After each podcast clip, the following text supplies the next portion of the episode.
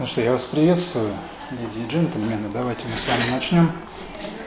Возобновим наши встречи по вторникам, будний день, как раз когда самое оно работать.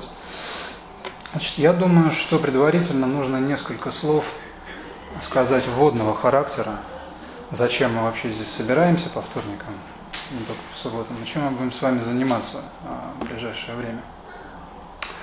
А, значит, формат наш а, такой странный, сборный. Это и лекция, и семинар. Ну, само по себе это неудивительно. В университетской среде, в общем, такое часто бывает лекция и семинар одновременно. Что это значит для нас? Где здесь лекция, где семинар? Ну вот я представляю собой, как вы понимаете, вот лекционную часть. Я здесь для этого вообще создан, я здесь для этого присутствую. Семинар, что это значит?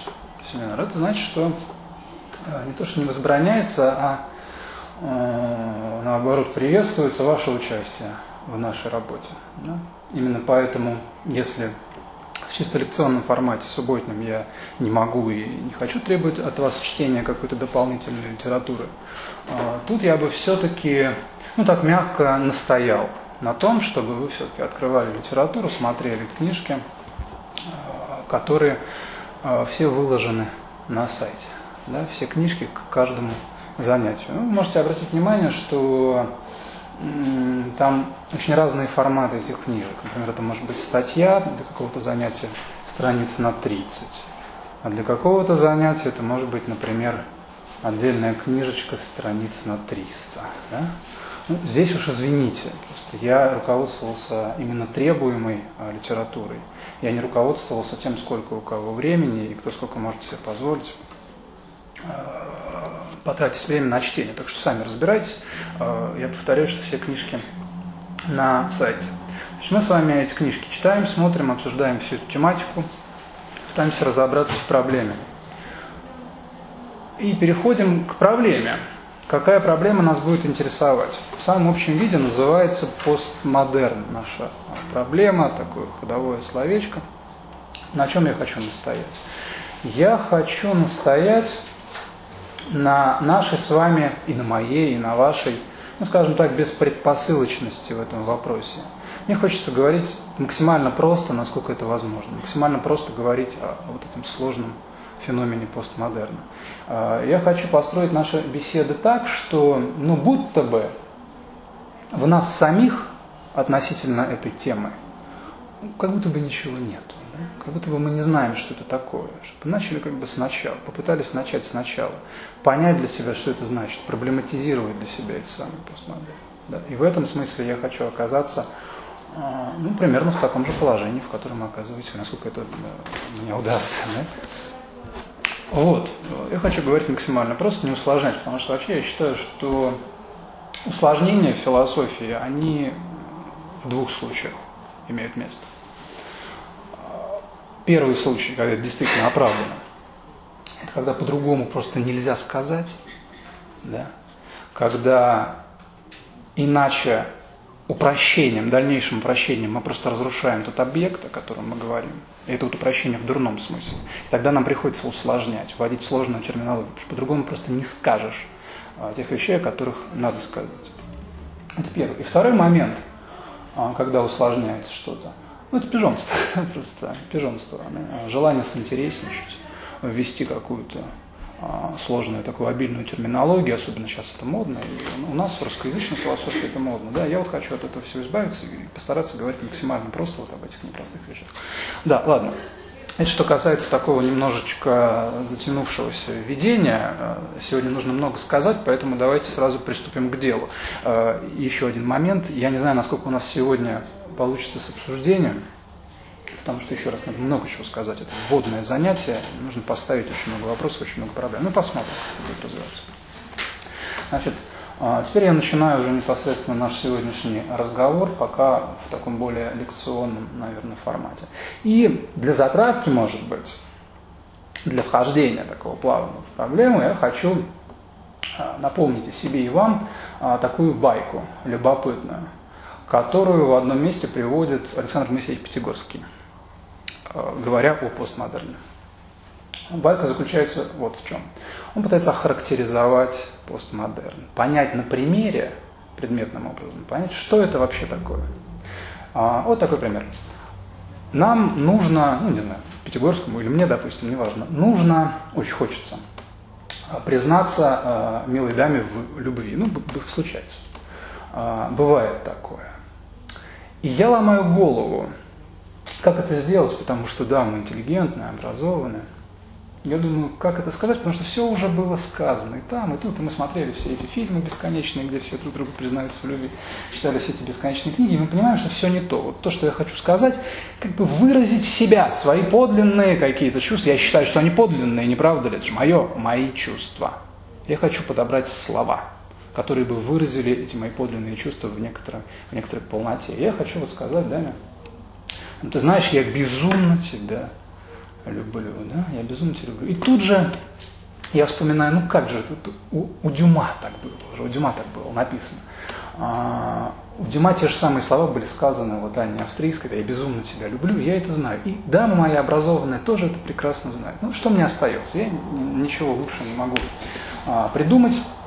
Я ей говорю, знаешь, а, дорогая милая, я безумно тебя люблю запятая, как это сказано у Дюма в трех мушкетерах. Как это было сказано, а не австрийском, Дюма в трех мушкетерах. Вот так я выражаю свои подлинные чувства. И вот это называется постмодерн. Я говорю не я безумно тебя люблю, а я тебя безумно люблю, как это было сказано вон там. А чтобы усилить этот пример, я скажу вот что. Я не просто цитирую Пятигорского здесь, я цитирую Пятигорского, который сам этот пример берет как цитату. У кого? У Умберто Эко. Пятигорский цитирует Умберто Эко. Сразу хочу спросить, а Умберто Эко что, сам придумал этот вариант? Может, он тоже кого-то цитирует? Откуда он взял эту байку?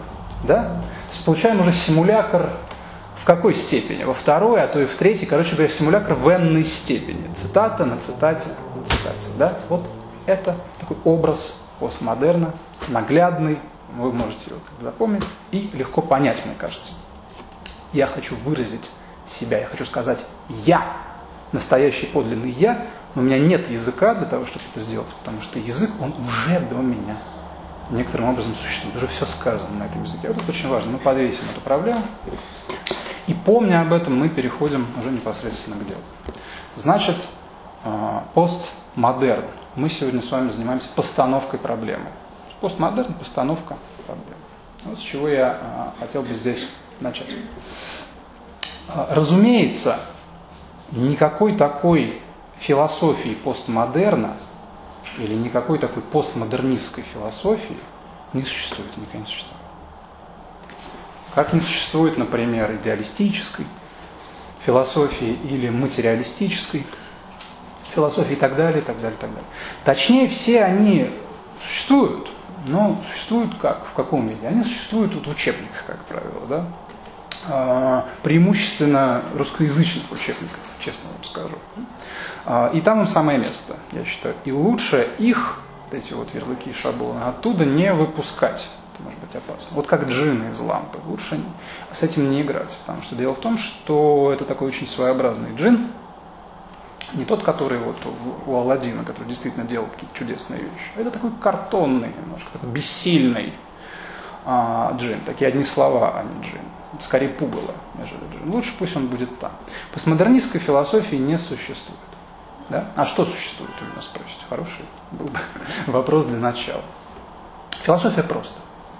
Существует философия просто. И этого достаточно. Нам бы еще с этим как-то разобраться. Да? Этого очень много для наших с вами жизней, даже суммарных. Философия просто. Это первое. А второе. Философия, как и вообще все в нашем сознании, для нашего сознания, существует во времени, в истории. Да? Потому что время, как нам объяснили а, некоторые мудрые люди, это функция сознания. А время склонно обрастать теми или иными специфическими характеристиками, по которым мы отличаем время от времени, эпоху от эпохи, историю от истории. Ну, например, было время так называемой античности, то есть это время объективировано как античность и существует в гуманитарной сфере как время античности. Да? И в это время была философия, разумеется. Мы ее называем поэтому античной философией. Было время так называемых средних веков, как вы понимаете. И в это время была философия, мы ее называем средневековой философией. И так далее. И так далее. Вплоть до того, что мы с вами дружно и не всегда задумываясь называем постмодернизм. А сейчас уже даже иногда можно встретить пост-постмодернизм. Опять же, симулятор в какой степени? Не понятно. А, и, здрасте. И, соответственно, вот в это время, которое характеризуется как постмодернизм, тоже а, есть философия. Ибо если бы ее не было, ну, можно было бы, наверное, констатировать, что как-то люди перестали а, свободно, самопроизвольно, рефлективно мыслить. Да? полностью уже перейдя на такой автоматический режим привычки, инерции и прочее. Можно было бы это констатировать, но ведь вся беда в том, что констатировать в этом случае было бы уже некому. Философии-то не было бы, рефлексии-то не было бы уже. Да. А, однако это излишний пессимизм, на мой взгляд. Да? Философия, я повторяю, была и есть. Вот ей мы с вами и занимаемся. И учитывая все вот это пока сказанное, а вот есть стульчик, который удобнее табуретки. Вот он. Да, он белый, сливается со стеной. Я понимаю вашу растерянность. Используйте лучше его. А, учитывая все пока что сказанное, да, я озвучиваю заголовок наших бесед, формулирую заголовок наших бесед следующим образом. Это не постмодернистская философия, да, которой, как я сказал, уже нет. Да? Но, но я скажу так, это философия в ситуации постмодерна. А, все-таки что-то в нем не так, да? Ну, ничего.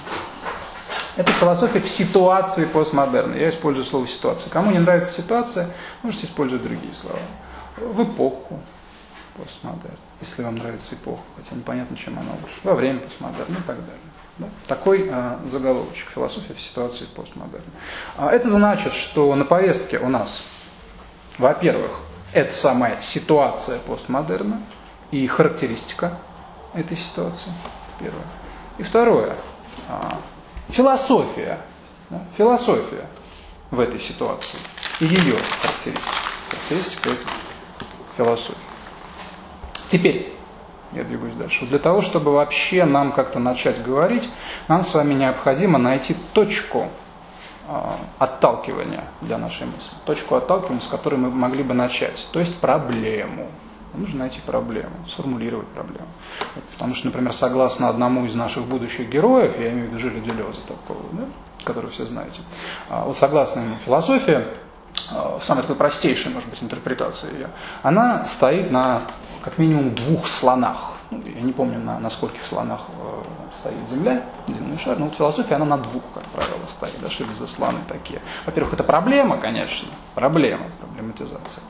Это во-первых. Во-вторых, это что? Это концепт.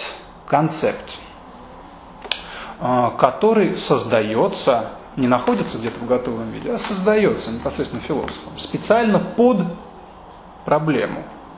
То есть создается для решения проблемы, которую мы поставили. Да? А, и у меня нет никаких причин не согласиться с Делезом в этом моменте. Все так. Нам нужна проблема – которая ввела бы нас, вбросила бы нас в это пространство своеобразное, постмодерна, культура постмодерна. Вот, к счастью, здесь э, нам ничего даже не придется изобретать, вот нам повезло. Даже ничего изобретать не надо. Сам язык, потому что дает нам здесь искомое. Сам язык проблематизирует здесь мысль. Что я имею, что я имею в виду? Давайте слушаемся. Да? Постмодерн. Постмодерн смущает ли кого-нибудь, как это звучит. Постмодерн. А, ну, приставка пост это после, понимаете, нормальная индоевропейская приставка, как у нас в русском после. И модерн. Что такое модерн? Модернити. Новое. А, а если развернуть, современность, да, современность. Новое. А, если, например, использовать это как прилагательное, ну, современный. После нового. После нового, после современного. Да? Это очень интересно.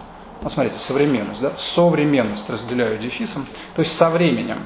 Вместе со временем. Вот где время, там и я. И тогда я а, современен. Прошу вот обратить, кстати говоря, внимание на этот маленький пункт. Я сказал, где время, там и я. Я использую, смотрите, пространственную трактовку времени.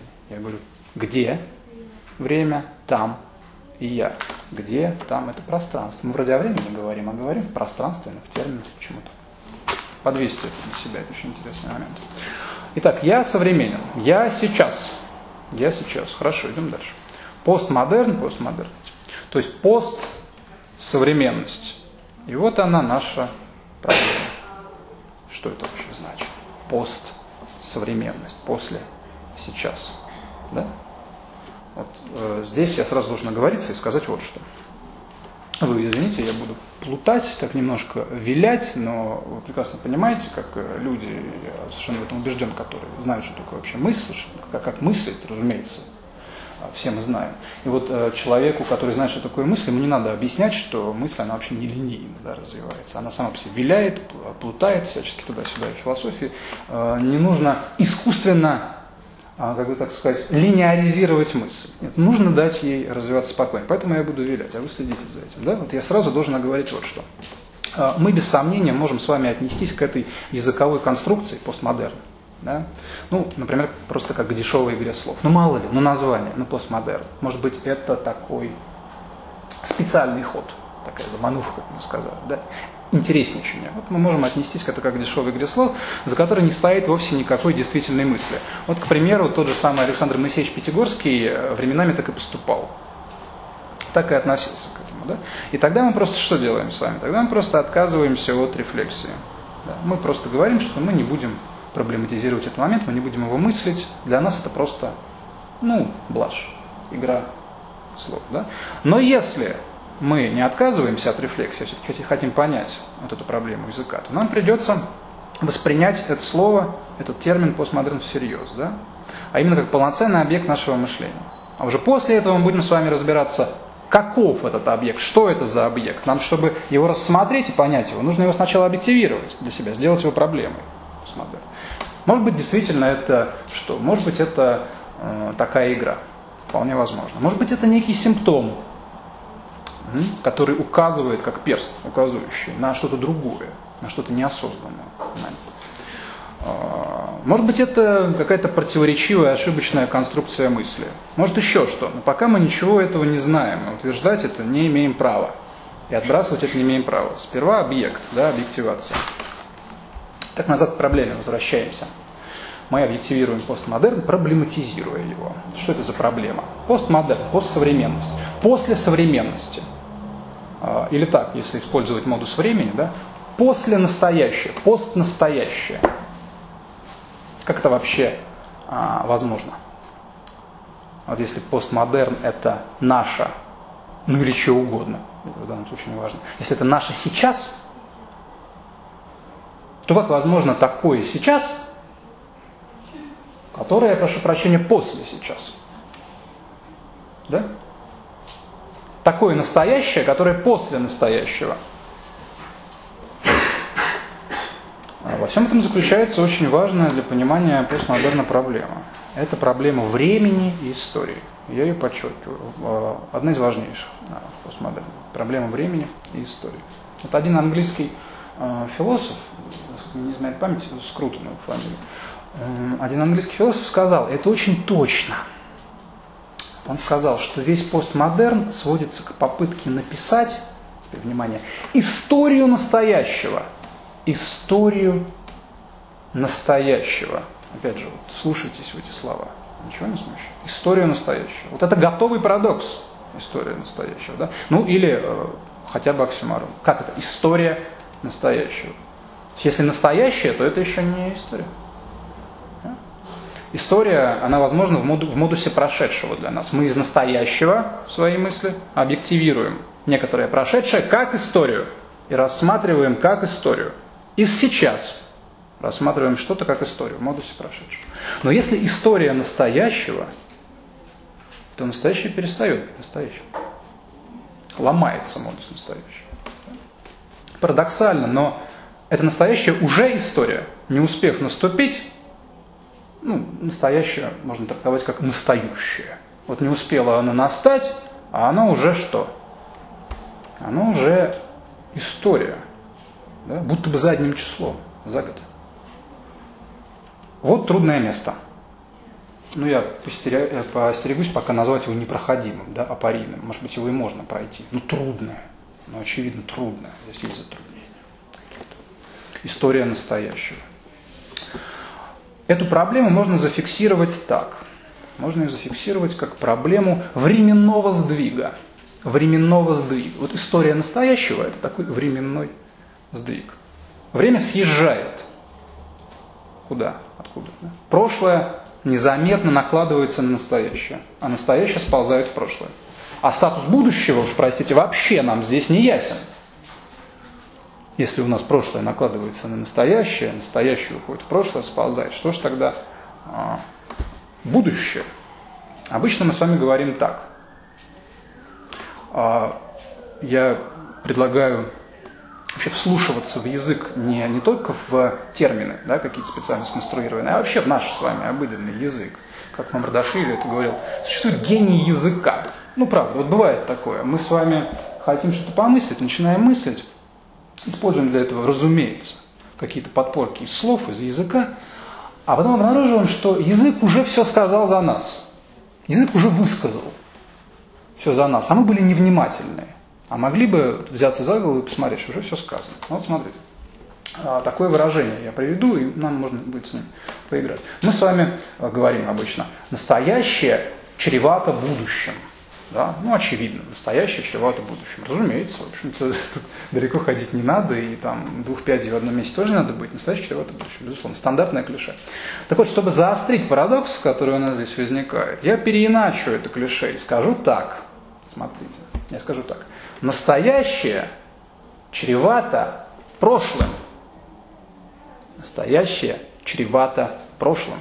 Ситуацию посмотрим.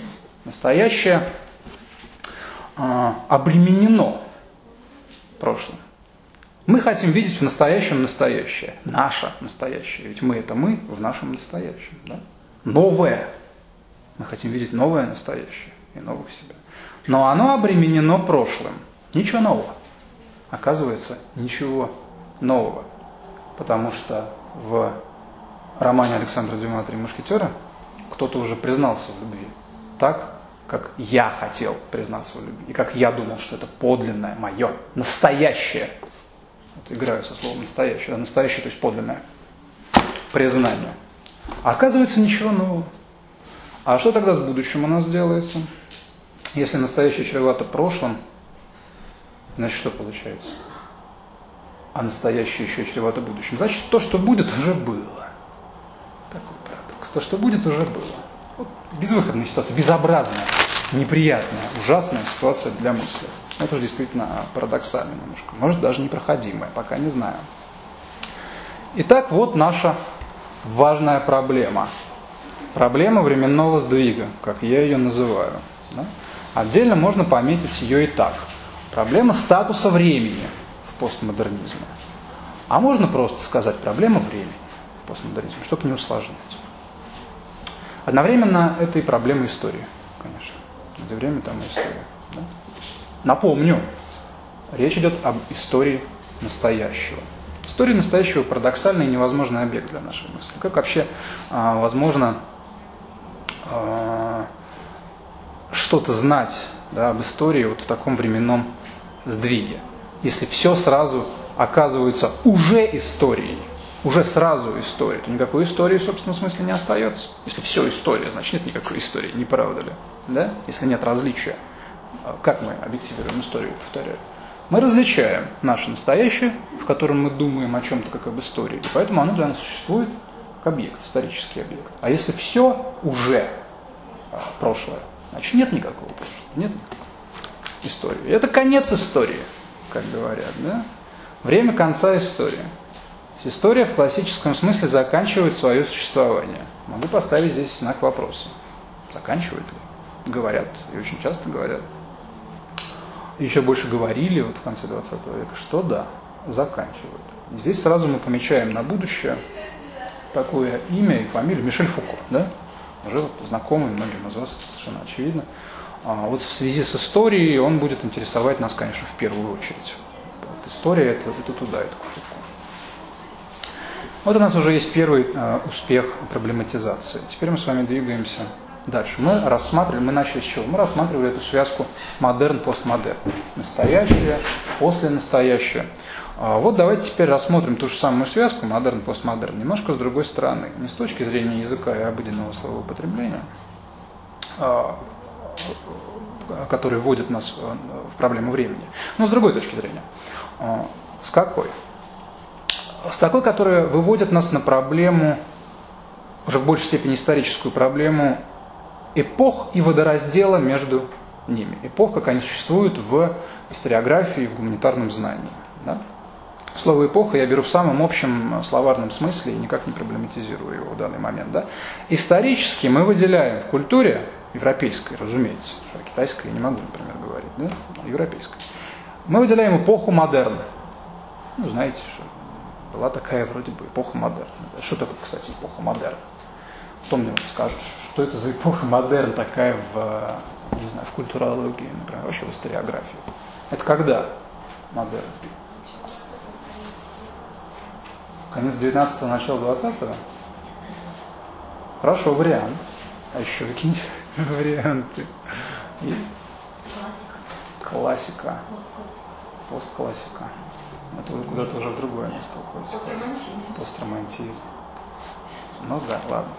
Нет, ну вы э, говорите о тенденциях сейчас. То есть э, любую, если взять отрезок времени, Да. любой культуры, Да. греческой, египетской, А, вот, вот, вот. И там есть свой модель. Да, там там есть- есть свой модель. Очень хорошо. а, Это то есть здорово. существует в каждой культуре. Да. Свой, Свой существует. свой реализм, свой Да. модерн. Это очень хорошо. Ну, и свой постмодерн, ну, с натяжкой, конечно, да? Ну, мы еще не знаем, что это постмодерн, поэтому давайте пока об Я этом бы сказал, что постмодерн э, периодами бывал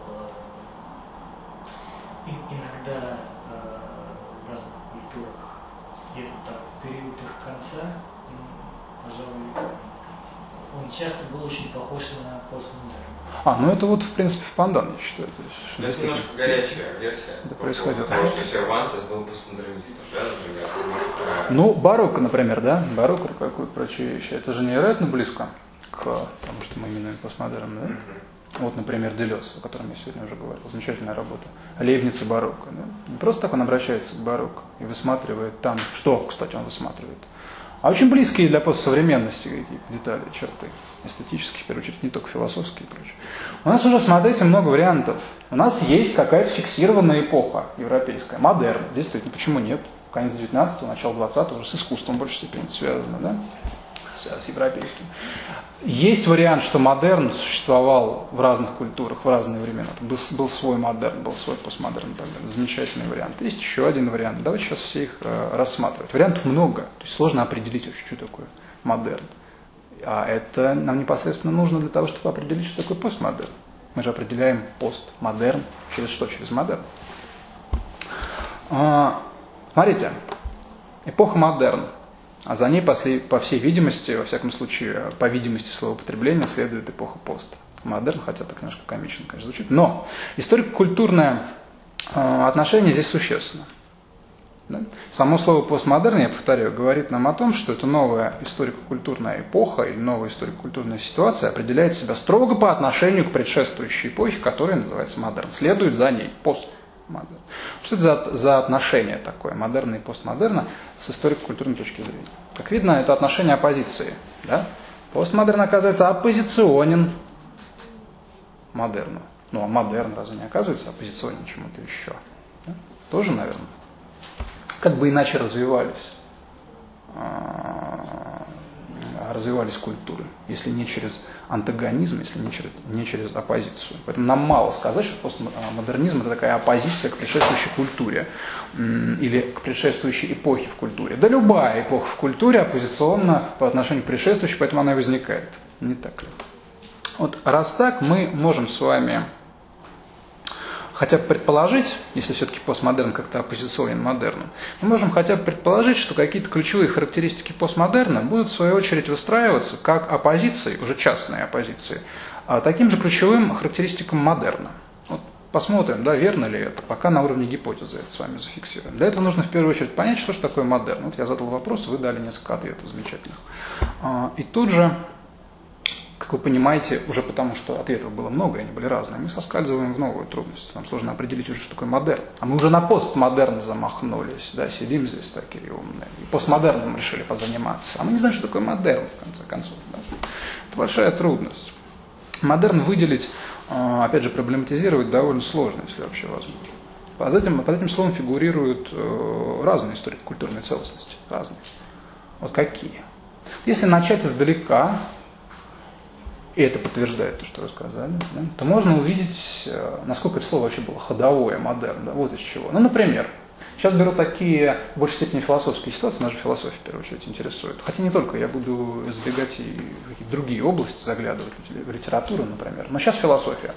Смотрите, даже ранние ну, христианские теологи, например, казалось бы, неожиданно, но даже ранние христианские теологи обозначали именно как модерн свою эпоху да, как новое и как современное. То есть я подчеркну свою современность в противопоставлении себя и своей новой эпохи другим ранним эпохам, каким язычеством, разумеется. Да? Христианство противопоставляет себя язычеству через что? Через какой оператор? Через оператор модерна. Далее. А, также модерном а, назывался и век, ну не век, период Возрождения, например, тоже модерн. Снова как а, противопоставление недавнему прошлому. Феодализму, например, теократии, вот той самой, которая только что себя проблематизировала, тоже как модерн.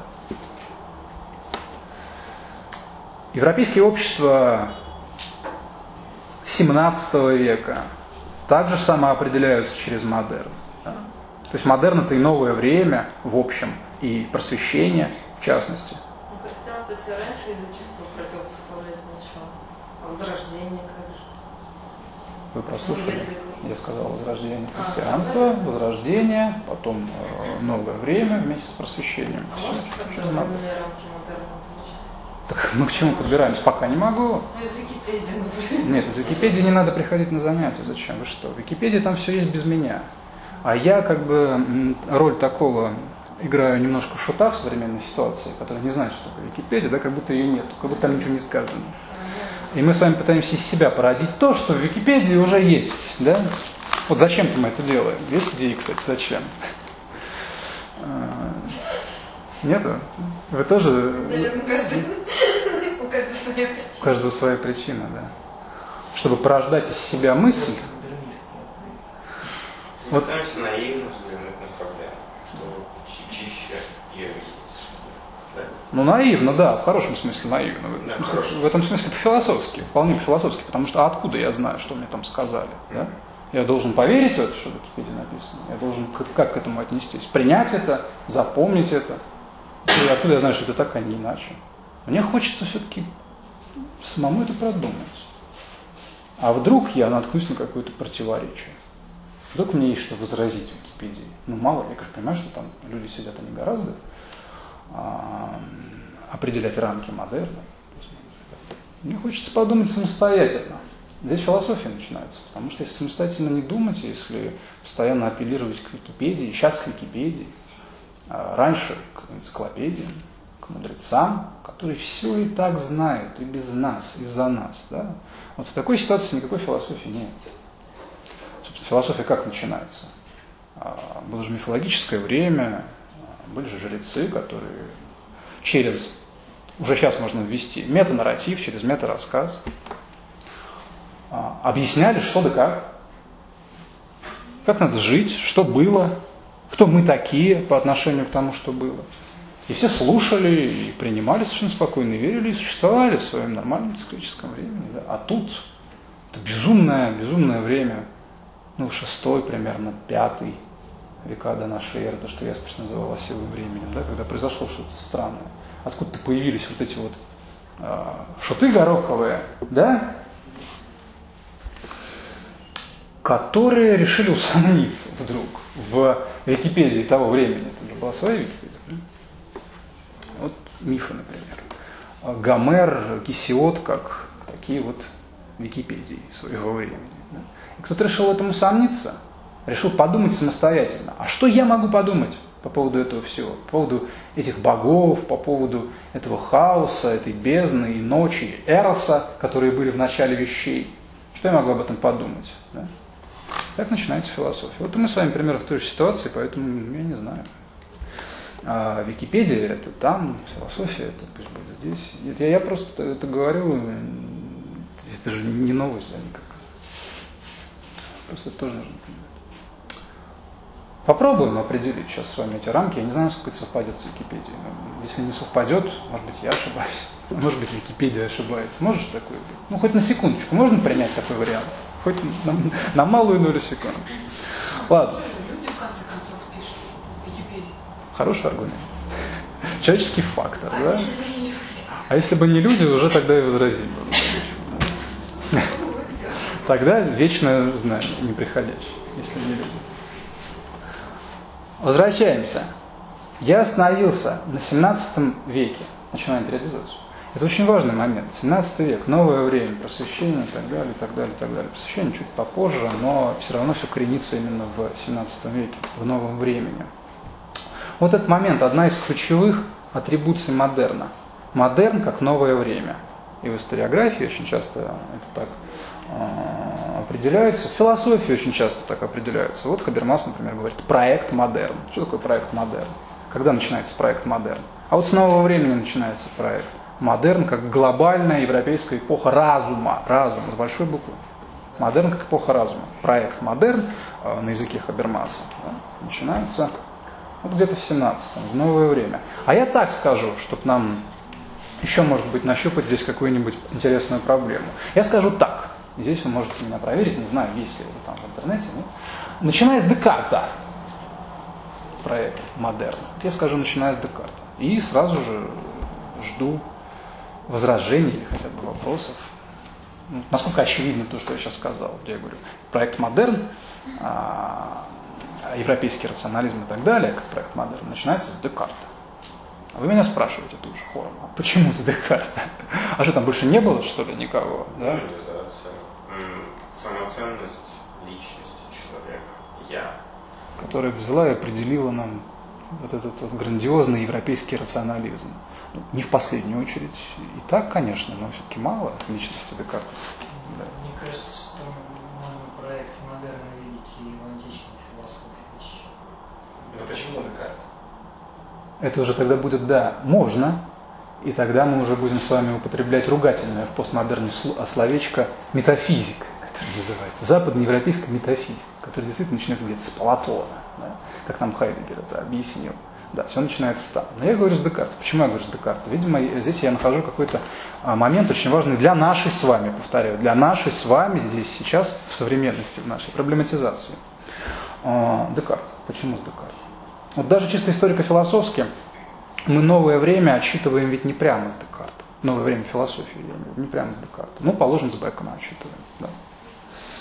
А, Разрыв во времени там совсем небольшой между Беконом и Декартом. Зато огромный разрыв в исходных философских установках. Огромный разрыв между Беконом и Декартом. Так почему же Бекон не модерн, на мой взгляд, а вот Декарт модерн? Почему Бекон не современен? А Декарт современен. Или может даже сверхсовременен для своего времени, для своей ситуации. Этот вопрос может показаться, конечно, праздным и э, непринципиальным. Это действительно может быть так с точки зрения истории философии. Да? Тут, правда, без разницы, Бекон или Декарт. Главное маркировать модерном именно новое время в целом. Но вот с чисто философской точки зрения на этом я должен настоять. Вопрос имеет смысл. Какой смысл? А вот какой. В отличие от Бекона, ну, я имею в виду Фрэнсиса Бэкона, разумеется, там не Рогера Бэкона с Холаста до этого, и не Фрэнсиса Бэкона, который в 20 веке художник очень дорогой нынче, а другого Фрэнсиса Бэкона, старого доброго, Веруламского. В отличие от Бэкона, который мыслил ну, более чем объективистски, более чем предметно, Декарт действительно революционен и поэтому современен, если не сказать сверхсовременен тем, что он, собственно, впервые и вводит философию на понятийном, концептуальном уровне, я это назову так, оператор современности, оператор понятийной современности, философский оператор, концептуальный. оператор настоящего, оператор сейчас. То есть оператор, который позволяет нам четко фиксировать это сейчас в нашей мысли. Что это за оператор? Не ошибетесь сейчас, если скажете первое, что вам придет в голову. Не ошибетесь, честное слово. Я? М? Да, когита. Когита эрго сум. Мыслю, следовательно, есть, я есть. Да? Что примечательно в латинском языке, там же э, лицо отдельно не экспрецировалось. Он же не говорил Декарт эго, когито, эрго, эго сум. Он говорил когито, эрго сум. Потому что в латинском языке мы э, по форме глагола определяем, какое там лицо. Вот когито – это первое лицо. Единственное числа, значит, я мыслю. Да? Я мыслю это чувство. Вот это вот такой оператор. Я мыслю. Когито. Э, Понимаете, в чем дело? Только отталкиваясь от этого вечного и неприходящего настоящего, которое дано нам в акте когито, можно вообще-то строго разграничивать или разносить модусы времени в стороны. Вот имея этот пункт, пункт мысли, когито, как оператор современности, мы можем действительно вести какой-то дискурс о модусах времени. Так, дискурс я пока отбрасываю, зря я использовал слово, у нас еще будет об этом отдельный разговор. Я мыслю когито. Я мыслю, и это всегда сейчас. Вот что нужно запомнить. Я мыслю, и это всегда сейчас. А, Это акт как бы самоопределения, или скажу сильнее, самосотворения вообще мыслящего субъекта, субъекта рефлексии. Это так впервые задает нам строгую шкалу времени. Я мыслю, и это сейчас. Да? Так как я мыслю сейчас, я могу спросить, а что я мыслю и как я это мыслю, каким образом. Что-то я мыслю в модусе прошлого, например, ну, скажем, вчерашний день. Я сейчас мыслю вчерашний день в модусе прошлого. Что-то я могу мыслить в модусе будущего, ну, планы какие-то строю. Я сейчас в когито, в этом вечном настоящем, строю планы в модусе будущего. Вот. Я начинаю оперировать уже с мыслью так, в модусах времени. Я имею на это полное право, потому что я а, положил, как бы конституировал когито. Это очень важный оператор. То есть можно на когито и так посмотреть, да? Мы обычно так на него не смотрели, с вами когда говорили о когито, может быть, несколько раз. А, но можно и нужно посмотреть еще так. И вот что важно, да? Вот все это, о чем я сейчас говорил, прошлое, там, будущее, планы, вчерашний день, дано мне только в моей мысли, только в моем когиту, и не отдельно от нее, не как что-то мне внеположное, а вот в моей мысли сейчас мне это и дано. Прошлое дано мне сейчас в моей мысли, будущее мне дано сейчас в моей мысли. Вечная привязка настоящего, сейчас.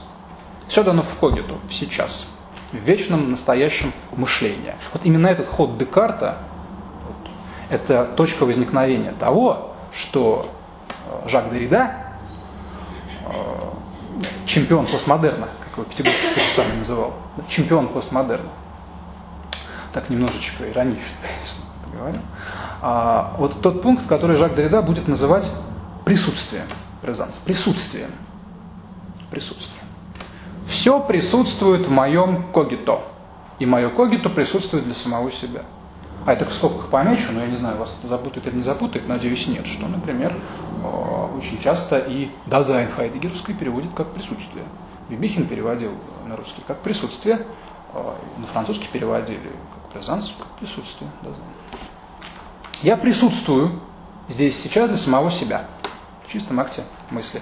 И все, все объекты моей мысли присутствуют здесь сейчас для меня в моем чистом акте мысли, в акте. Вот что такое присутствие, или метафизика присутствия, как будет уже немножко ругательно говорить Жак Деррида, он-то будет критиковать э, все это дело. Все присутствует в когито. Вот отсюда критика Деррида. А критика так называемой метафизики присутствия. Да? В этом смысле метафизики э, одновременности. Да? Одновременности чего? Ну, я сказал, когиту и объектов, которые объективированы, собственно, в этом когиту. А через что будет критиковать Дорида эту метафизику присутствия? Используя что? Что ему позволит критиковать метафизику присутствия? Критиковать Декарта? А вот именно этот сдвиг времени. именно через этот сдвиг времени, который мы проблематизировали.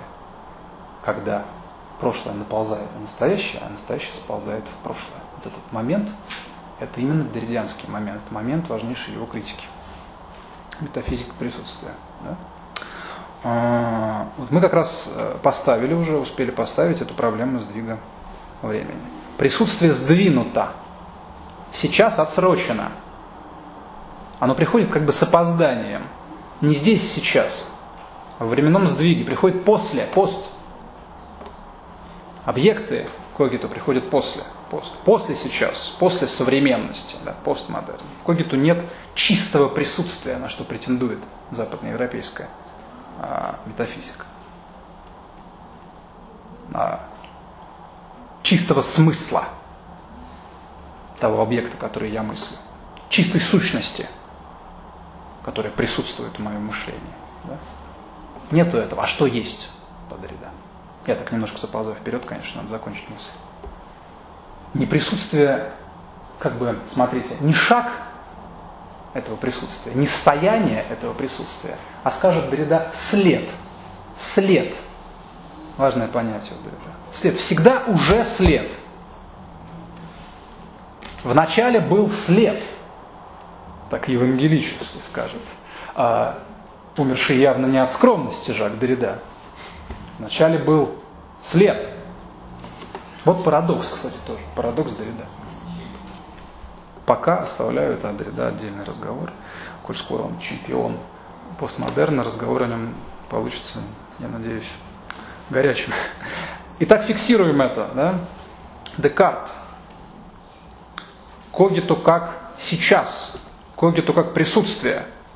Модерн и Дорида противопоставляем. Да? Кризис присутствия или метафизики присутствия. Временной сдвиг, след, отсрочка – это постмодерн. Вот пока фиксируем это. Так мы делаем заход на Дорида. И э, так, еще раз, с философской точки зрения проблематизируем оппозицию модерн и постмодерн. Значит, э, в, э, с философской точки зрения модерн действительно можно вот по, по тем основаниям, которые я ввел, исходя из оператора сейчас, или, скажу немножко извратив, сейчасности, да, такой, Действительно, можно модерн отсчитывать философии здесь с Декарта, с Когито, а не с Бекона, например, тем более не с Возрождения, тем более не с ранних христианских теологов, тем более не с несчастного Платона, которого уже все пинали, там, начиная с 19 века, всячески завидовали, потому что очень сильно. Еще бы. Э, ну кто вот так вот встрял в историю философии, как Платон? Может быть, Кант еще немножко, да? Ну, времени столько не прошло а, от Канта. Да? Платон-то он так встрял, что никуда не уходит. Наоборот, интерес к нему постоянно держится, даже, может быть, постоянно растет. Да? Поэтому все его пытаются пнуть. А он же не ответит уже. Но у него и поклонников много, и сейчас, и они как-то отвечают. Ну, не суть не с ранних христианских теологов мы отчитываем модерн философии, да? те не могли, в собственном смысле слова, строго по-философски, не могли самоопределиться через модерн, через момент модерна. Ибо у них попросту не было инструмента философского, понятийного, концептуального. Оператора не было для такого жеста. Не было у них точки сейчас, точки конституирования времени в моем сознании. Да и понятия такого не было, сознания. По-другому немножечко все было. Эта точка была им недоступна, неизвестна. Ну, вот здесь со всеми оговорками, я справедливости ради помечу, со всеми оговорками, потому что были, конечно, и определенные заходы уже в эту сторону. Ну, раз уж мы сейчас о Платоне пару слов сказали, можно вспомнить, например, понятие мига у Платона, очень важное, ксафинус. Но это в скобках. Декарт, именно Декарт, а не Бекон и так далее, конституирует точку абсолютного, чистого сейчас. И так четко и строго отделяет настоящее от всех прочих модусов времени, которые возможны только как данные, то есть присутствующие в моем чистом настоящем, настоящем каком а, Поэтому вот постмодернизм с философской точки зрения оппозиционен именно вот к такому, к такому модерну. Не к модернистской там архитектуре, а вот к такому модерну. Модерну картезианского когита так это назову, модерн картезианского когита. И сразу же вот еще что, вот такой момент, э, второй момент здесь возникает, тоже нам очень важно его проблематизировать, тут же сразу, не отходя от кассы, скоро, скоро мы поговорим немножко о, о Декарте, да? Э, оператор конституирования сейчас, я сказал, настоящего, модерна, это когита. Но когита одновременно есть, что еще, и самое главное, как мы это знаем, это еще и оператор конституирования субъективности, да, субъекта, а, субъекта познания или мыслящего субъекта. Когиту это я мыслю, или я сознаю. Когито впервые, вот термин когито, понятие когито, впервые концептуально задает некое «я», а именно чистое «я», не эмпирическое «я», а чистое «я», то есть познающего субъекта, вообще субъекта, да, для которого весь мир существует как объект. Мир существует как мир объектов, объектов для заданного субъекта, для и в когито. Объекты существуют в когито. Вместе здесь возникают сейчас и субъект. Сейчас и субъект. И поэтому проблема времени, которую мы уже проблематизировали, слава богу, она тянет за собой проблему субъекта. Также принципиальную для постмодерна и для философии ситуации постмодерна. Часто можно встретить такие выражения, и я уверен, вы их встречали, конечно же. Кризис субъективности, например. Ну, слышали такие, разумеется смерть субъекта, а, даже смерть человека, вообще ряд всех этих нашумевших постмодернистских смертей всего на свете. Там автор, конец истории, все умирает, все разлагается. Печальная вообще-то эпоха. Не в игрушки играют, все умирает в постмодерне. Проблема субъекта. В чем эта проблема состоит? А, скажу пока что очень кратко. Я самоопределяюсь в моменте когито, в операторе когито. В сейчас когито. То есть субъект самоопределяется в сейчас когито. Субъект конституирует самого себя в моменте сейчас. Это так называемый чистый субъект, который в моменте своего самоопределения себе давлеет. Ему ничего не нужно, он сам себя определяет. Это называется само сознание. Я себя осознаю. Помните у Фихта? Да? Я полагает, я. Самоопределяется. Себе давлеет субъект. А теперь что мы сделаем? У нас уже есть кое-какие ходы, и мы попробуем их совместить. Теперь наложим на это проблему временного сдвига. Если время сдвинуто, и, как я сказал, настоящее чревато прошлым, а не будущим, то это не я определяю себя сейчас. Если время сдвинуто и нет чистого момента настоящего, то это уже не я определяю себя сейчас. Не субъект определяет себя сейчас, но заложенное в сейчас прошлое, заложенное в сейчас уже, в кавычках, определяет субъекта. А значит, уже нет чистого субъекта. Значит, субъект в своем возникновении уже детерминирован, то есть определен чем-то, что не есть он сам, что не есть чистое сейчас, но прошлое, след. Что такое? Я громко говорю, вас смущает? Нет, нормально.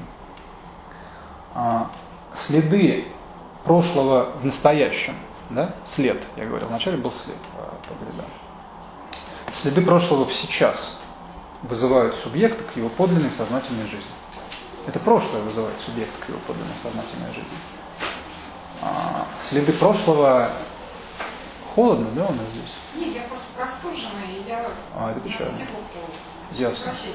Нет, я просто спросил вдруг, что... Не, не, не. А, Следы прошлого в настоящем, в сейчас, определяют субъекта а, к его подлинной сознательной жизни. Они его детерминируют. Да? Это временной сдвиг его определяет, а не субъект самоопределяется во времени. Вот что такое проблема субъектов постмодерна.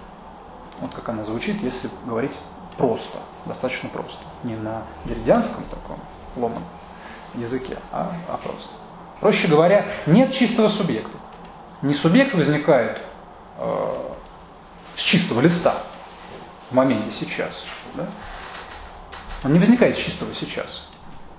Он сам по себе уже след прошлого. Субъект уже след прошлого, если у нас временной сдвиг. Вот это одна из ключевых тем постмодернизма. Да? Кризис э, субъективности. И также объективируется и важный оппонент для новой философии, для философии ситуации постмодерна. Вот этот оппонент – это традиция картезианства, затем традиция, традиция одна и та же, а, европейской метафизики. Картезианство, трансцендентальная философия, в первую очередь, конечно, кантианская, и феноменология. Это одна традиция. Декарт, Кант и Гуссерль – это такие главные маркеры этой единой линии, этой традиции. А, и все это у Дорида называется метафизикой присутствия. Это называется метафизика присутствия. Вот второй момент, значит, мы с вами зафиксировали. Проблема субъекта. Проблема времени у нас была, отлично. Через нее мы вышли на проблему субъекта. Это очень полезно помнить. А, возвращаемся той точке, на которой я остановился. А раньше я говорил все же не об оппозиции какой-то одной, а об оппозициях во множественном числе. То есть какие еще оппозиции нас интересуют здесь? Вот я так рискну схитрить чуть-чуть и сказать, что это в первую очередь сама структура оппозиции, сама оппозиционная структура противопоставления. Или, э, как это называется в философии ситуации постмодерна, да, э, структура бинарных оппозиций. Вот что постмодерн не устраивает в бинарных оппозициях? Ведь, казалось бы, они будто бы прирождены нашему мышлению. Но мы мыслим да, в бинарных оппозициях, что поделать. У нас есть черное-белое, лево-право. Мы так мыслим, да? Мы так ориентированы в мышлении. Что же хотят эти господа французы? Дезориентировать, что ли, нас в мышлении? Как это возможно? Да, вот вам тоже кажется, что они хотят нас просто дезориентировать. Ну, не, не то чтобы прям хотят, но как бы они немножечко преувеличивают, мне кажется. Мне кажется, хотят. Вот, хотят. Но вопрос, зачем им это надо? Зачем они бьют нас метлой, как эти дзенские мастера бьют метлой своих послушников? Чтобы просветление да, получить, сбросить себя. А что, очень похоже. Кстати говоря, ведь тоже надо сбросить э, всю эту логическую муть, все эти бинарные оппозиции, чтобы просветленным стать, чтобы достичь буддовости, природы Будды. Очень похоже на то, что делают господа э, постмодернисты, так называемые, особенно чемпионы этого э, течения во главе с Жаком Делюде. Да? Ну, смотрите, что здесь надо сказать. Что их не устраивает в бинарных оппозициях? Да? Вот в первую очередь их здесь не устраивает определенная иерархичность в этих оппозициях. Значит, в некотором смысле, ну, используя громкие слова, такой террор иерархии такое насилие иерархии. Это значит, что бинарные оппозиции, они неравновесны, по мнению многих философов. Одна часть обязательно больше другой. Одна часть обязательно а, подминает под себя другую, подчиняет себе другую. И в чем сквозит, конечно, определенная идеология. А, вот здесь все, если вспомнить Ницше, который, как вы понимаете, очень важен для понимания постмодерна. Да? Такой крестный отец, я прошу прощения. Они же все об этом говорят, они же все ницшанцы. Посмотрите воспоминания или интервью.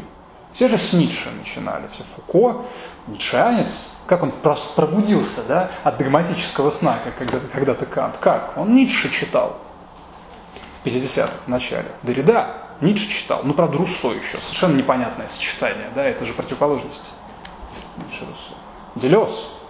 Делес, его книга, которая сделала его знаменитым в 62 года, это Ницше и философия, замечательная книжка.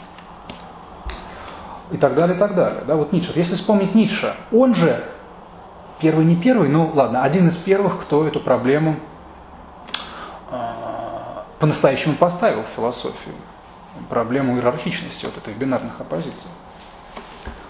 А, что говорил Ницше? Да? Что все эти оппозиции строятся по такому общему такому первичному образцу, да, по оппозиции хорошего и плохого, в конце концов. Вот что все начинается. А по Ницше это чистая прагматика власти, хорошая и плохое. Кто решает, что хорошо, а что плохо? Да? Оппозиция навязана теми, кому она выгодна. Кому выгодно, чтобы это считалось хорошим, а это дурным. Вот. А тот и правит бал. И точно так же строятся другие оппозиции западноевропейской метафизики. Запад, Восток. Угадайте, кто здесь хороший, кто плохой. Не буду в 50-й раз приводить Киплинга, моего любимого. Что вы сказали? Смотря кто строит оппозицию. Ну, западноевропейская метафизика. Понятно, что они не дзен-буддисты, которые уже давно отказались от всех оппозиций, потому что их метлами били хорошо. Запад, Восток, да? Мужское, женское, угадайте, кто здесь будет. Внутреннее, внешнее. Субъект, объект, разумеется, конечно. Субъект, объект. Разум, неразумие. Вспоминаем Фуко. Глубина, поверхность. А, вспоминаем кого? Ну, Делезу, тождество различия, истина ложь, самое главное, истина ложь и так далее. Продолжать можно долго. И перевес всегда будет на стороне первого члена оппозиции. Перевес всегда будет на стороне первого члена оппозиции. Да? Тут устраивается определенная иерархия власти, прагматика власти. Вот постмодерн видит в этом, опять-таки, вот такой, такое определенное насилие разума, разума с большой буквы. Э, которое, вот это насилие, оно кристаллизуется, я так скажу, в общей модернистской стратегии тотальности. Тотальности. Это важнейший термин для нас. Или тотализации. Вот, к примеру, хорошее, да, что такое хорошее? Оно вбирает в себя плохое, как иное для себя. И так достраивается до определенной синтетической тотальности. Тоже с истиной, с ложью, а, вот нечто похожее происходит из когито, это тотальность когито. Я же сказал, все в когито, все для когито. Это ли не иерархичность, это ли не власть, это ли не тотальность. Когито все вбирает в себя, вот в это настоящее, в свое сейчас. Однако ну, вовсе не Декарт, очевидно, здесь чемпион, если уж мы сегодня этим словом так пользуемся, то вовсе не Декарт чемпион тотальности в философии модерна. Но кто? Гегель, конечно, да, вот чемпион тотальности. И Гегель для философов второй половины 20 века, ну, в первую очередь, конечно, вы понимаете, французских, да, это вот что прямо красная тряпка. Гегельское учение о саморазвитии абсолютного духа это есть апофеоз тотальности модерна. И философия в ситуации постмодерна по необходимости оказывается антигегельянской, конечно же. Хотя также прекрасно понимаете, что Гегель не первый, не единственный такой эмиссар тотальности в классической философии. Он просто довел до конца то, чем занимались и другие. В общем-то, Кант стремился к такой закрытой и в этом смысле тотальной системе, но не смог ее создать в итоге. Стремился и Фихта к ней, но жизнь его оборвалась, как вы знаете, рано и трагически. Ближе всех, не считая Гегеля, к тотальности подошел Шеллинг, да, подобрался Шеллинг, но и он не завершил своего проекта. Вот, возможно, мне кажется, в последнее время я думаю, что от излишней гениальности. Ну, правда, все, все хорошо в меру. Иногда можно быть настолько гениальным, что так ничего и не сделаешь. Вот Шеллинг был невероятно гениальным человеком, невероятным там вундеркиндом, и именно поэтому растратил себя на фрагменты, там преуспел, здесь преуспел, и, и доктор медицины, и поэт прекрасный, и писатель, и философ, и философ чего угодно, и искусство, и мифологии, и просто трансцендентальный философ, и натурфилософ, все сразу. И вот это все сразу, как-то он весь свой талант на это все сразу и разнес. Да? А, диссеминация такая произошла, как называется одна книжка Жака Деррида. Поэтому не смог довести тотальность до победного а, конца. А вот Гегель смог, да, смог. А поэтому э, философы в ситуации постмодерна, они далеко не только антигегельянцы, вы понимаете, но они вообще антиидеалисты, антирационалисты, конечно, антимодернисты, это понятно уже из самого названия. В последнюю очередь антинемцы, конечно же, да, потому что французы. Это сложный такой исторический момент. А, есть конфликт, и до сих пор он, наверное, есть, э, не скрою. Хотя вот вспомним, что и Декарт француз, да, с чего все началось у нас? И Декарт француз, поэтому главная схватка а, между модерном и постмодерном, она разворачивается все-таки на, на Гальской земле. На Гальской. Вот где все началось, туда все и вернулось для финальной схватки. Это очень любопытный момент. Но через а, Германию все прошло, через очень серьезную прививку немецкого духа, прусского, я бы даже сказал, если вспомнить того же Гегеля. Ладно, идем дальше. Обобщим это так. Да? А, постмодерн, разумеется, противостоит а, тотальности. Да? И всем, и всяческим центризмам. тотализирующим или тотализующим центризмом.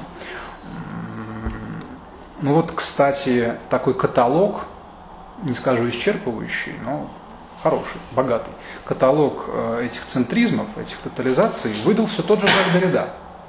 Сегодня очень популярный у нас. В смысле, у нас здесь, ну и вообще.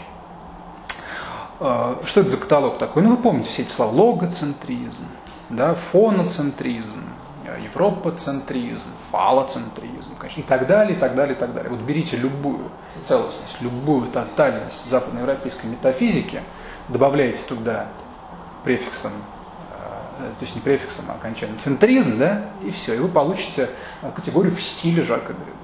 То есть можно вот так вот стилизовать, даже, если, если это надо. Множество этих центризмов. Еще, вы, наверное, сталкивались с этим, часто он, и не только он, и какие-то там эпигоны его, все эти центризмы пытались уместить в одном термине, чтобы это был лого, фона, Европа, фала и так далее, и так далее, центризм. Одно слово. А, распушие такое, громадное совершенно. Да? Тоже можно долго эти центризмы продолжать. А вот что можно противопоставить таким целостностям, тотальностям, центризмам, что противопоставляется? Что им противоположно вообще? Ну, какая-то принципиальная фрагментарность, незавершенность, такая подчеркнутая, разорванность, недосказанность, умолчание, да? а, непрямое высказывание, что очень важно. А непрямое высказывание активно пользуется какими приемами стилистическими? Иронией, иногда грубый сарказм, французам это свойственно, а, и так далее. И все это, казалось бы, уже проблемы стиля, видите? Что у нас здесь открывается. Это же проблема стиля немножко, проблема таких стилистических стратегий. Что противопоставить традиционным классическим философским ходам. А вот какие-то стилистические выверты, не в последнюю очередь. А, проблемы стиля, словесности как таковой и литературы, в общем. Это неспроста. Ну, сложно себе представить философию, ну, более литературную, хотел сказать литературоцентричную, а потом вспомнил, что центризм это, это по другую сторону позиции, литературную, да? а более художественную, что ли, нежели философия в ситуации постмодерна. Да? Сложно себе представить, но в общем можно. То есть справедливо говорить хоть все, и я имею в виду строгих академических философов, они же очень ругают э, философию второй половины 20 века за такое э, откровенное заигрывание с литературщиной, в конце концов, вот с художеством, с поэзией. А, ну, однако таких примеров очень много было в истории философии. Не заигрывание, а прямой художественной стилизации философской мысли. Тот же Платон. Да. Диалог – это художественный жанр. Платон большой писатель, да, Августин, Монтень, Паскаль. Тот же Шеллинг у нас всплывал сегодня, тоже замечательный был стилист и художник и так далее. Напоминаю, что и писатель. А, да и Ницше, в конце концов, тот же самый Киркегор и так далее, и так далее. То есть это, это, этого было много. Хотя Ницше особенно повлиял и здесь тоже на э, новейшую философию. Потому что Ницше специально создавал подчеркнуто художественную, артистичную э, философию, да? не систематичную. Для него это был принципиальный момент, он здесь целиком полностью себя противопоставлял именно Гегелю котором никакой художественной э, нотки ну, нету совершенно. Более дубового языка, чем гегельянский себе представить невозможно. Ну, что возможно, не знаю. Ну, очень дубовый гегельянский язык. Ну, смотрите, действительно, у этой философии, я имею в виду новейшую философию, своя особая связь с литературой вообще со словесностью и, скажу больше, с языком. С языком, конечно философы второй половины XX века, они обязательно пишут о литературе и обязательно пишут о лингвистике. Вот это важно. Все философы владели лингвистикой, это обязательно. Да, язык это обязательно. Вот прямо начиная с Сосюра и далее. Я имею в виду, владели они, начиная с Сосюра. Сам Сосюра вряд ли был постмодернист. И сам стиль этой новой философии, он во многом литературный. И даже сложно сказать, у кого больше. Но и тут, наверное, чемпионом художественности остается Жак Derrida. Да? А, интересно то, здесь мы возвращаемся к нашим периодизациям модерна.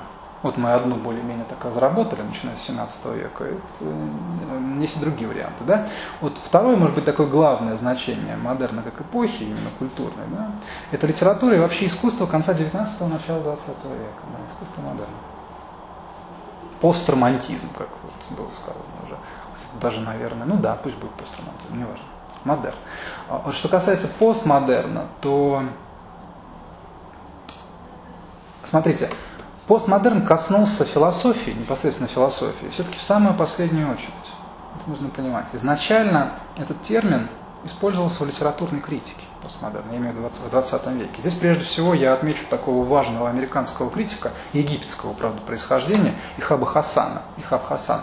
А, вот он активно разрабатывал а, постмодернистскую проблематику в литературной критике. Ну, его работы, правда, можно прочитать на английском языке. Насколько мне известно, ничего не переведено. Но на английском можно посмотреть там, в интернете и так далее. И здесь давайте посмотрим, как мы смотрели уже с точки зрения истории и философии, давайте и здесь тогда посмотрим, раз э, проблема стиля немаловажна, художественного стиля в том числе. Посмотрим, что такое модерн вот, в искусстве конца 19-го, начала 20-го.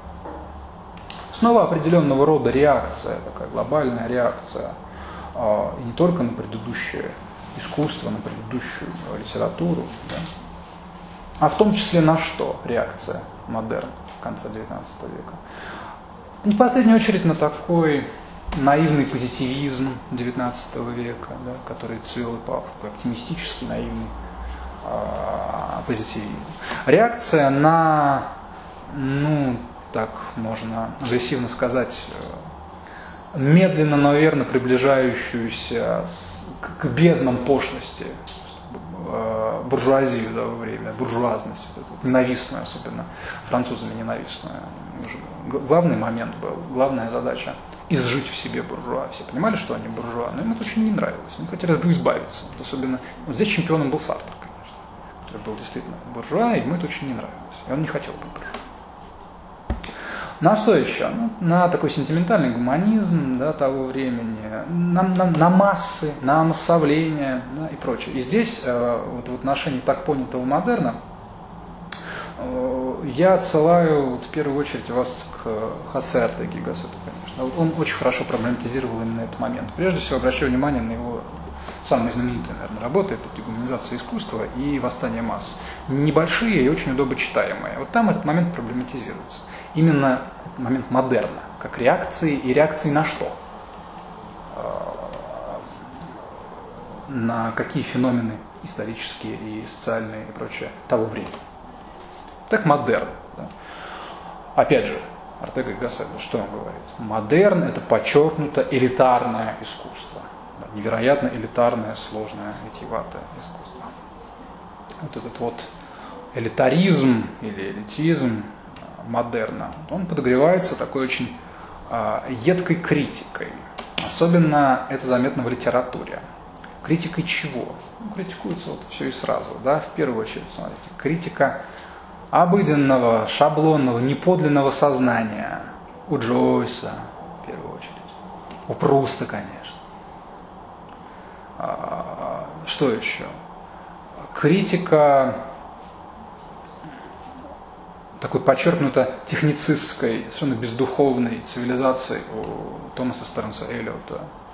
У него очень интересно в «Бесплодной земле» все это обыграно, когда он вводит... Э, опять же, все построено на едкой, трагической и печальной иронии, когда он берет э, классических персонажей каких-то из э, самых недр европейской культуры, европейской словесности и помещает их вот в эту пошлую техницистскую ситуацию современности. Когда у него, например, король рыбак, э, герой эпоса европейского и прочих сказаний, там, о Парсифале, о короле Артуре и так далее. Вот он сидит на берегу какой-то загаженной отходами речушки, и там видит рыбу, а рядом на каких-то э, новоявленных автомобилях проносится э, полупьяная, проносится полупьяная буржуазия. Такая. Вот такие контрасты. Ну, критика, очевидно. Или вот был все-таки человек а, религиозный. Для него это было забвение духа религиозного, духа, забвение религии. Дальше, что еще, какая критика? А, ну вот, например, критика такой мертвой сухой рациональности у Томаса Мана, в первую очередь в Буденброке. Там это очень интересно а, сделано. И так далее. А, критика того же техницизма и вообще такого наукообразного, наукообразного позитивистского человека начала 20 века у Мюзеля в замечательном а, романе «Человек без свойств» и так далее, и так далее. Вот модерн подчеркнуто критичен. И вновь, то есть оппозиционен по отношению к тому, что он наблюдает вокруг себя. Но важно и то, что при всем при этом, при всей этой критике, да, при всей этой оппозиционности, вот литература модерна, или как это еще в литературе видения называют, высокого модерна, ну, куда включаются все товарищи, которых я перечислил, и еще кое-какие товарищи. Вот. Эта литература, как и классическая европейская философия, обязательно движется к тотальности. Обязательно движется к тотальности. Да? Это великий модернистский роман – это тотальный роман по необходимости, за некоторыми исключениями, которые особенно важны. Это я скажу отдельно. Да? Но в целом это тотальный роман, это такая громоздкая целостность, это такой а, монумент, тотальный роман, который дерзает соперничать в своей целостности и тотальности со всей Вселенной, со всем миром сразу. Произведение искусства, роман противопоставляется вообще мирозданию. Поэтому они так любят выстраивать свои какие-то мифы, свои космологии и так далее. Это очень важный момент. А, оппозиция по отношению, я прошу прощения, не к, не к буржуа каким-то, не к массам каким-то, не к технике какой-то, а к миру вообще, к жизни, к Вселенной. Вот такая позиция элитарное искусство, насколько были гордые люди, насколько они не сомневались в своей гениальности, насколько они не сомневались, не сомневались в том, что они могут выдержать, выстоять такое а, соперничество. Мир, жизнь, я сказал, что это такое? Все это фрагментарно, все это хаотично. А мы никогда не имеем жизни как целого.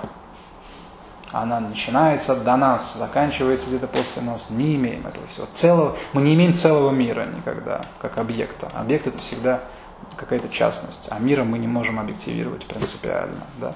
От нас ускользает целостность, от нас ускользает тотальность мироздания, ускользает завершенность смысла. Мы никогда не добираемся до последней сущности мира. А мы жаждем, не правда ли, этого. Ну, я не знаю, как сейчас, не знаю, как мы. Но классическая философия жаждет этого, разумеется. Добраться до предельной сущности. Вот в таком мире невыносимо жить, особенно если у вас такие амбиции, как у такого нормального модерниста, литератора. В таком мире совершенно невыносимо э, жить. И человек естественным образом протестует против такой несправедливости. И кристаллизация такого человеческого протеста – это искусство, конечно. В первую очередь искусство. Что такое искусство? Человек свой мир создает взамен того мира, который его не особенно-то и устраивает. А, ибо искусство здесь, вот в данном моменте, в первую очередь негативно да, негативно, отрицательно. Оно основано на воображении, которое всегда отрицает э, конечную наличность вещей и наличность положения дел вокруг нас. У Сартра у того же самого есть прекрасные две работы, еще до, до бытия ничто, то есть конца, конца 30-х, получается. Одна называется, легко запомнить, одна называется «Воображение», а другая называется воображаемая.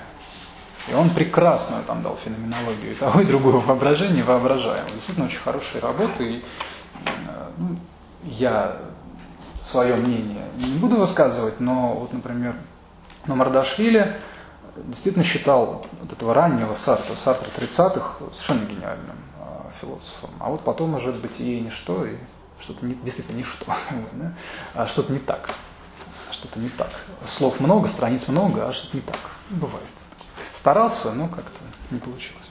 А вот работа 30-х замечательна. Воображение негативно, отрицательно по отношению к миру. Да?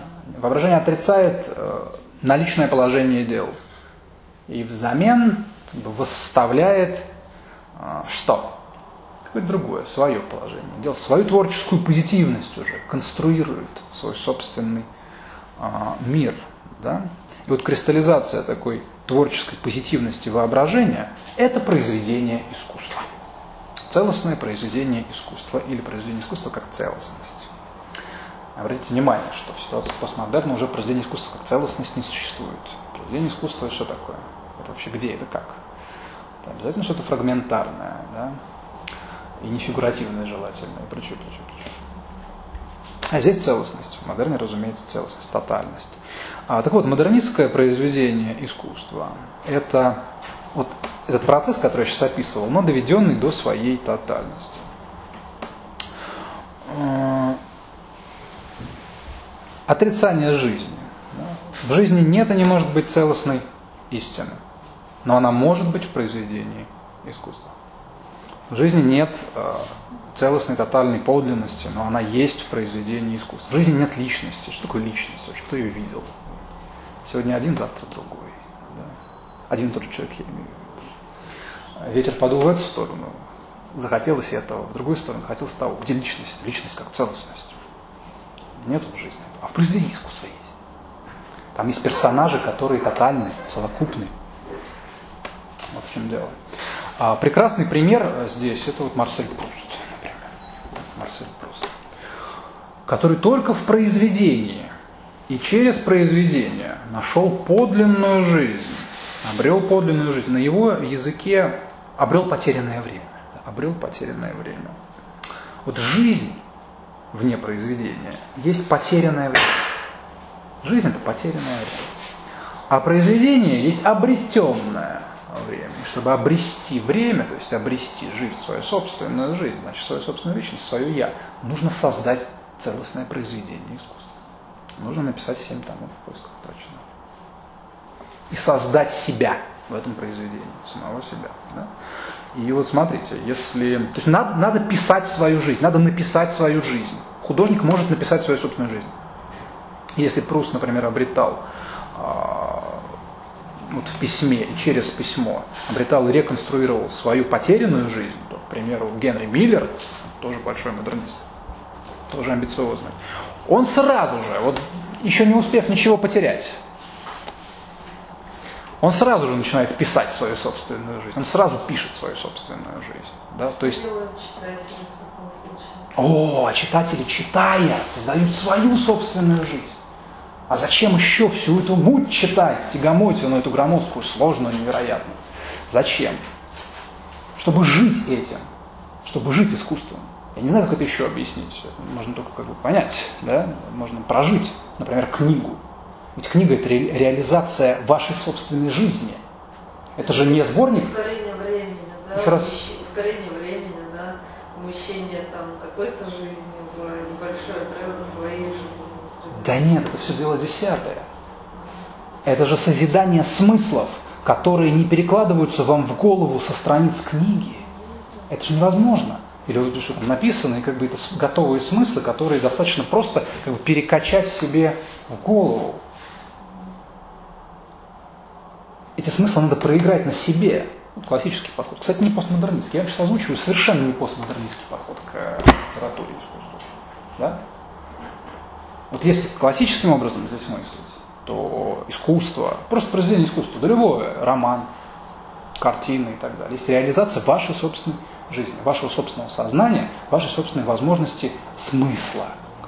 Вы создаете там свои смыслы, вы их там не находите, там нет голых смыслов никаких. Откуда вы знаете, о чем там думал тот или иной автор? Да какая вам разница? Генри Миллер, э, я на этом остановился, да, создает, как бы пишет свою собственную жизнь. Вам есть дело вообще до жизни какого-то Генри Миллера? Надо как-то существовать самостоятельно, да, столько проблем вокруг, и за квартиру заплатить. Ну тяжело. Чего вам до этой жизни Генри Миллера? Ну шатался там. Нью-Йорк, Париж, куда еще? Корфу. Ну ради бога, можно позавидовать ему, например. Дело не в этом. Дело в том, что вы через это реализуете себя. Не смотрите, открыв рот, как интересно жил человек, а реализуете себя. Мысль какую-то свою реализуете в литературе. Да? А, не знаю, как по-другому это объяснить, это действительно. Ну, есть такая знаменитая фраза, что когда человек плачет по Ромео и Джульетте, он на самом деле плачет по себе. И таким образом может проигрывать, включаться сознательно в процесс. Не участвуя физически, не расходуя свои ресурсы. Ну, да, да, да. Получается так. Не совсем это я имел в виду. Здесь тоже нужно отличать два момента. Вот то, что я сказал, как реализация сознания и так далее, когда ну, не слезы, это все-таки мысль какая-то, да, определенная должна быть. Все-таки мысль. Литература это тоже мысль, просто выраженная в, в такой форме, да, в своей форме, не в концептуальной, а в образной. А есть вот такая вот сентиментальность, да, когда произведение вызывает эмоцию понимаете, что произведение, которое направлено на то, чтобы вызвать у вас эмоцию, это едва ли очень хорошее произведение искусства. Все построено сейчас именно на этом. Да? Там, а, весь поток кинопродукции и так далее. Я не знаю, просто современной литературы не знаком с ним, что там пишут, но то же самое, наверное. А весь поток этой продукции направлен на то, чтобы ну, какую-то эмоцию вызвать у человека, потому что, видимо, все вокруг уже не вызывает, уже слишком это как-то все не работает. А вот какой-нибудь фильм сентиментальный, где там любят друг друга, кто-то умирает, там можно и поплакать и так далее. Но я не думаю, что Шекспир вот он такой, да? что это сентиментальная литература. Не сентиментальная литература, там же во всех этих его персонажах Шекспир вообще чемпион по созданию тотальных персонажей. Персонажей именно символических, как вот в связи с Шеллингом, помните, мы говорили, персонажей символов, которые, а, в которых мы вычитываем какие-то грандиозные смыслы. Не слезы свои, а смыслы. Да? Вот где бы нам этот действительно трагедия, да, в этом смысле вы правы, тут есть над чем э, поплакать, э, в самом деле. Э, где бы еще взять такую трагическую любовь такого накала, да? Где она еще могла бы быть? Для этого должен быть создан, должна, быть, должна была быть создана эта трагедия, ну, чтобы реализовать этот момент. Обыватель, вот, например, обыватель мне рассказывает о фильме об экранизации истории Ромео и Джульетты. Совершенно, он не читает много книг, он какую-то там личную работу. Он говорит, так вспомнил молодость, было приятно. Mm. Вот вспомнил молодость, прожил ее, да, чисто рефлексивно, вот за эти два часа. Вот э, ему дали возможность это сделать. Да, это, это, да, вот это то, о чем я говорил. Да. А, опять же, если перейти на язык Пруста, обрести время, не правда ли? Обрести, обрести свое собственное время потерянное. Потому что если он вспомнил эту молодость, только прочитав Ромео и Джульетту, значит, он как-то и не помнил ее. Давно уже забыл, то есть потерял. А здесь обрел. А, да, значит, была проделана какая-то работа. Работа памяти и работа мысли. И в этом смысле человек реализовался. То есть он реализовал, как бы отыграл а, а, свою собственную жизнь. Да, вот, наверное, именно об этом я и говорю. И, наверное, именно так это надо понимать. Да, совершенно точно. Ну, вы понимаете, что дело не в сентиментальности, конечно, какой-то. Ну да, э, просто текст заставляет твое кокета смоделировать ситуацию ту, которая происходит в тексте, да? Да и ты можешь сознательно очутиться одним из соучастников. Так получается, что это как бы твоя ситуация, да, да, да. Твоя, не чужая, она не отчуждена. Вот это настоящее чтение литературного произведения, когда эта ситуация не отчуждена. Это не просто такой телетекст перед нами, бежит и ладно. Но мы проигрываем эту ситуацию на себе. Реализу... В этом смысле я использую слово реализуем да, на себе. Мы проживаем, вот, проживаем эту ситуацию сами. Тогда мы действительно прочитываем литературное произведение. А если мы посмотрели, там печально, ну мы, допустим, поплакали, ну просто так уж печально, да, мало ли. Вот это уже, наверное, немножко не то. Ну, тут тоже элитарный подход, кстати, заметьте, модернистский, элитарный подход к произведению искусства. Я вернусь в ту точку, на которой я остановился, да.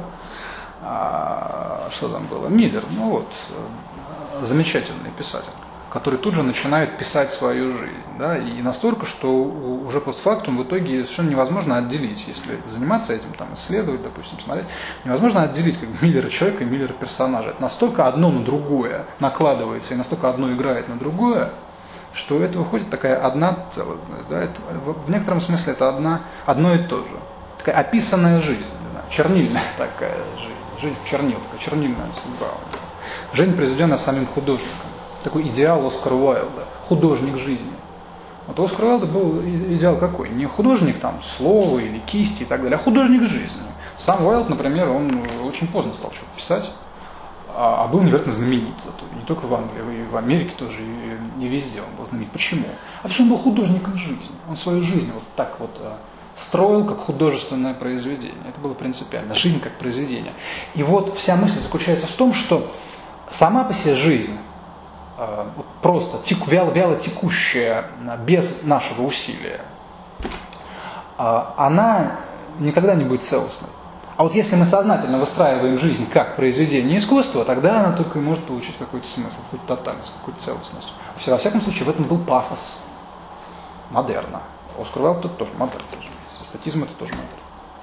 Вот и, э, и Миллер туда же. Да? Личность, то есть я к чему подвожу? Личность как целостность обретается в произведении искусства через произведение искусства. Не забывайте, что мы сейчас на модерне пока стоим. Вы уже догадываетесь, что постмодерн будет очень критично ко всему этому э, относиться. Личность, подлинность, истина, вот все это тотальности. Все это тотальности, которые обретаются в такой грандиозной тотальности произведения искусства. Вот эпопея просто тотальна. Поистине тотальная, грандиозная роман Томаса Мана. Вот где тотальность, да, то есть это такая ветхозаветная поистине тотальность. Там Иосиф и его братья, Он же что, что, что делает Ман? Он ни много ни мало бросает вызов э, Ветхому Завету. Он конструирует свою тотальность. Ветхому Завету это невероятно. А, в этом, в этом смысле, кстати, Томас Ман, вот он поистине гегельянец в литературе. Так, хотя он бы не согласился. Он бы скорее считал себя ницшеанцем, и даже в первую очередь, наверное, шопенгаурианцем посчитал себя, а не гегельян. Но вот вышло иначе. Настоящий гегельянец. С такой метафизикой тотальности. А, вот здесь интересно, еще один момент хочу подчеркнуть, который важен. Здесь интересна апелляция Томаса Мана к мифу. К мифу. Потому что у нас миф возникает в произведении искусства, в модернизме. Да? Вот Томас Ман видит миф как тотальность, как закрытую систему. Что такое миф классический? Это закрытая система, которую нельзя прорвать. Она целостная, поэтому циклична. Миф постоянно воспроизводит себя, он работает на самого себя, это организм. Поэтому тотальность, поэтому целостность. Да? Но это ладно, еще более интересно другое. Еще более интересно в этом смысле, тут я подхожу к важному моменту, сравнить отношения между тем, как Томас Ман обращается к мифу, к материалу мифа, и тем, как к материалу мифа обращается Джеймс Джойс. По-разному они это делают. Да? Ибо у Джойса, если мы так внимательно посмотрим, миф, он никак не закрытый, он, он не замкнут, а, а значит не целостен, а значит не тотален. Да? Вот. И Джойс здесь ключевая фигура, я подчеркиваю. Вы можете считать это моей прихотью, но я подчеркиваю, что Джойс здесь все же ключевая фигура. Вот не зря до сих пор те, кому особо не, нечего делать, они постоянно ожесточенно спорят. Вот Джойс это что? Это модерн или постмодерн? Такой непраздный, в общем-то, вопрос. Ну, а мы с вами понимаем, разумеется, да? А, что истина-то она всегда где-то посерединке находится. Нужен третий путь. И не то, и не то, Джойс. А вот именно а именно вот эта самая динамика перехода от одного к другому. Вот что такое Джойс. Это мостик. Вот что я хочу сказать. Джойс, он с одной стороны, как и Ман в этом смысле, как много он восставляет вот эту вот грандиозность модернистского произведения, казалось бы, целостность, с акцентом на то, что это закрытое должно быть произведение, замкнутое в себе, тотальное, да? Это одной рукой. А другой рукой внутри этой работы – он разрушает эту тотальность. Он сам ее прорывает. Он разрушает тотальность мифа и тотальность произведения искусства. Он разрушает с помощью чего? Он вводит мотив игры важнейший. Смысловой игры, языковой игры. Он переоткрывает случай, случайность в литературе, в произведении. Но как он это делает? Это очень знаменательно и замечательно, что он это делает именно через ресурсы языка, через языковые ресурсы. Джойс это такая самая настоящая лингвистика в литературе 20 а, века. Вот эти вот его каламбуры, да, план Финниганс Уэйк, эти громоздкие составные слова, которые своей многосоставностью, полисемичностью, да, в этом смысле, они а, организуют грандиозную игру смыслов. Когда читатель, читая все это, вот какой выбор он сделает смысловой на новом витке, вот такой роман и будет. Интерсубъективность. Постмодернистский термин. Вот как вы пойдете по тексту, как вы будете его реализовывать в вашем акте чтения, вот таким он и будет в итоге. А это значит, что текст изначально э, под пером художника не замкнут, не тотален. Он всегда открыт, открыт для нового. Вот чем здесь интересен Джойс, в первую очередь этим. И то, что он делает, это именно языке, через язык. Ну, понятно, литература. Да? А, в этом смысле Джойс откровенно играет с традицией, и вы это знаете. Да? Он играет в традицию. А, и в этом смысле он такой по содержанию, да, он противостоит здесь э, Томасу Стернзу Эллиоту, который ностальгирует по грандиозным европейским смыслам, по грандиозным религиозным ценностям, ностальгирует, ему жалко, что они уходят в новую техногенную цивилизацию. А Джойсу не жалко. Он, наоборот, падающего подталкивает. Кстати, еще один шанс. Джеймс Джойс подталкивает падающего, он играет в это, да, цинично иногда очень, но тем не менее очень захватывающе, да, он играет с традицией, вот он чемпион цитатности, как вы знаете, Джойс. Его литература это, это праздник, это карнавал симулякров. Вот они где все, до всякого Бадриера. И тут я лично думаю, что вот именно Джойс воистину открывает эпоху, ситуацию постмодерна в словесности, в литературе в первую очередь. И э, литература уже, собственно, постмодерн, там, во второй половине э, 20 века, она уже открыто эксплуатирует приемы Джойса, она уже открыто строится на приемах, которые нашел Джойс. Это видно, к примеру, вот в новом романе во французском, там, у Робогрие, там, у Сарот и так далее. Э, вот в этом пан-перспективизме, да, все перспективности нового романа, да, когда нет привилегированной точки зрения, когда всегда можно посмотреть иначе. Вот, собственно, главный мотив структурный знаменитого романа. То есть уже даже роман, нельзя сказать, уже не роман, это просто набор фрагментов. Роба Грие в «Лабиринте». Знаменитый. Это, это манифест даже, это не произведение, это манифест именно художественный. Пан-перспективизм. Это все идет от э, Джойса. Это его приемы. А, просто уже вовсю эксплуатируемые как бы, новой традиции литературной. То есть Джойс это все можно видеть не только там Финниган Суэйк, а сразу же, это уже с дублинцев можно видеть. Он изначально этим занимался. А, и опять же все эти приемы также переходят в стилистику философии, особенно французской, да, в ситуации постмодерна. И в этом смысле я повторяю, я прямо называю, ну вот, например, нашего Дорида, а, сегодня популярного, я прямо называю его вот в этом смысле стилистически последователем а, Джойса. И, кстати, не на ровном месте, потому что осторожные такие, но намеки на это, они тут и там разбросаны в произведениях Дорида. Вот именно намеки. Он никогда специально Джойсом не занимался, потому что он, видимо, понимал, э, сколь многим он ему обязан. Постоянно какие-то намеки там у него появляются, какие-то кивки в сторону Джойса, такие легкие обращения к нему, да. А, ну, ладно, хотелось бы сказать о литературе больше, ну, но мы, к несчастью, строго ограничены форматом времени. А, и также я э, сразу проскакиваю, пока что, пока что я вот в нашем сегодняшнем разговоре проскакиваю такие ну, очевидные влияния на культуру постмодерна, помимо лингвистики, конечно, да, и помимо ну, вот, там, того же Джойса, а, такие очевидные влияния марксизма, например, психоанализа, да, ну, это совсем общее место, это все, все знают прекрасно. Хотя о психоанализе в контексте постмодерна у нас еще пойдет речь, разумеется, в связи с, понятно с кем, с Делезом и с Да, вот в связи с этим нашим легким, хотя нет, все же затянувшимся экскурсом в литературу, мы зафиксируем для себя вот что. Вот в, связи, в связи с Джойсом, например, мы это зафиксируем.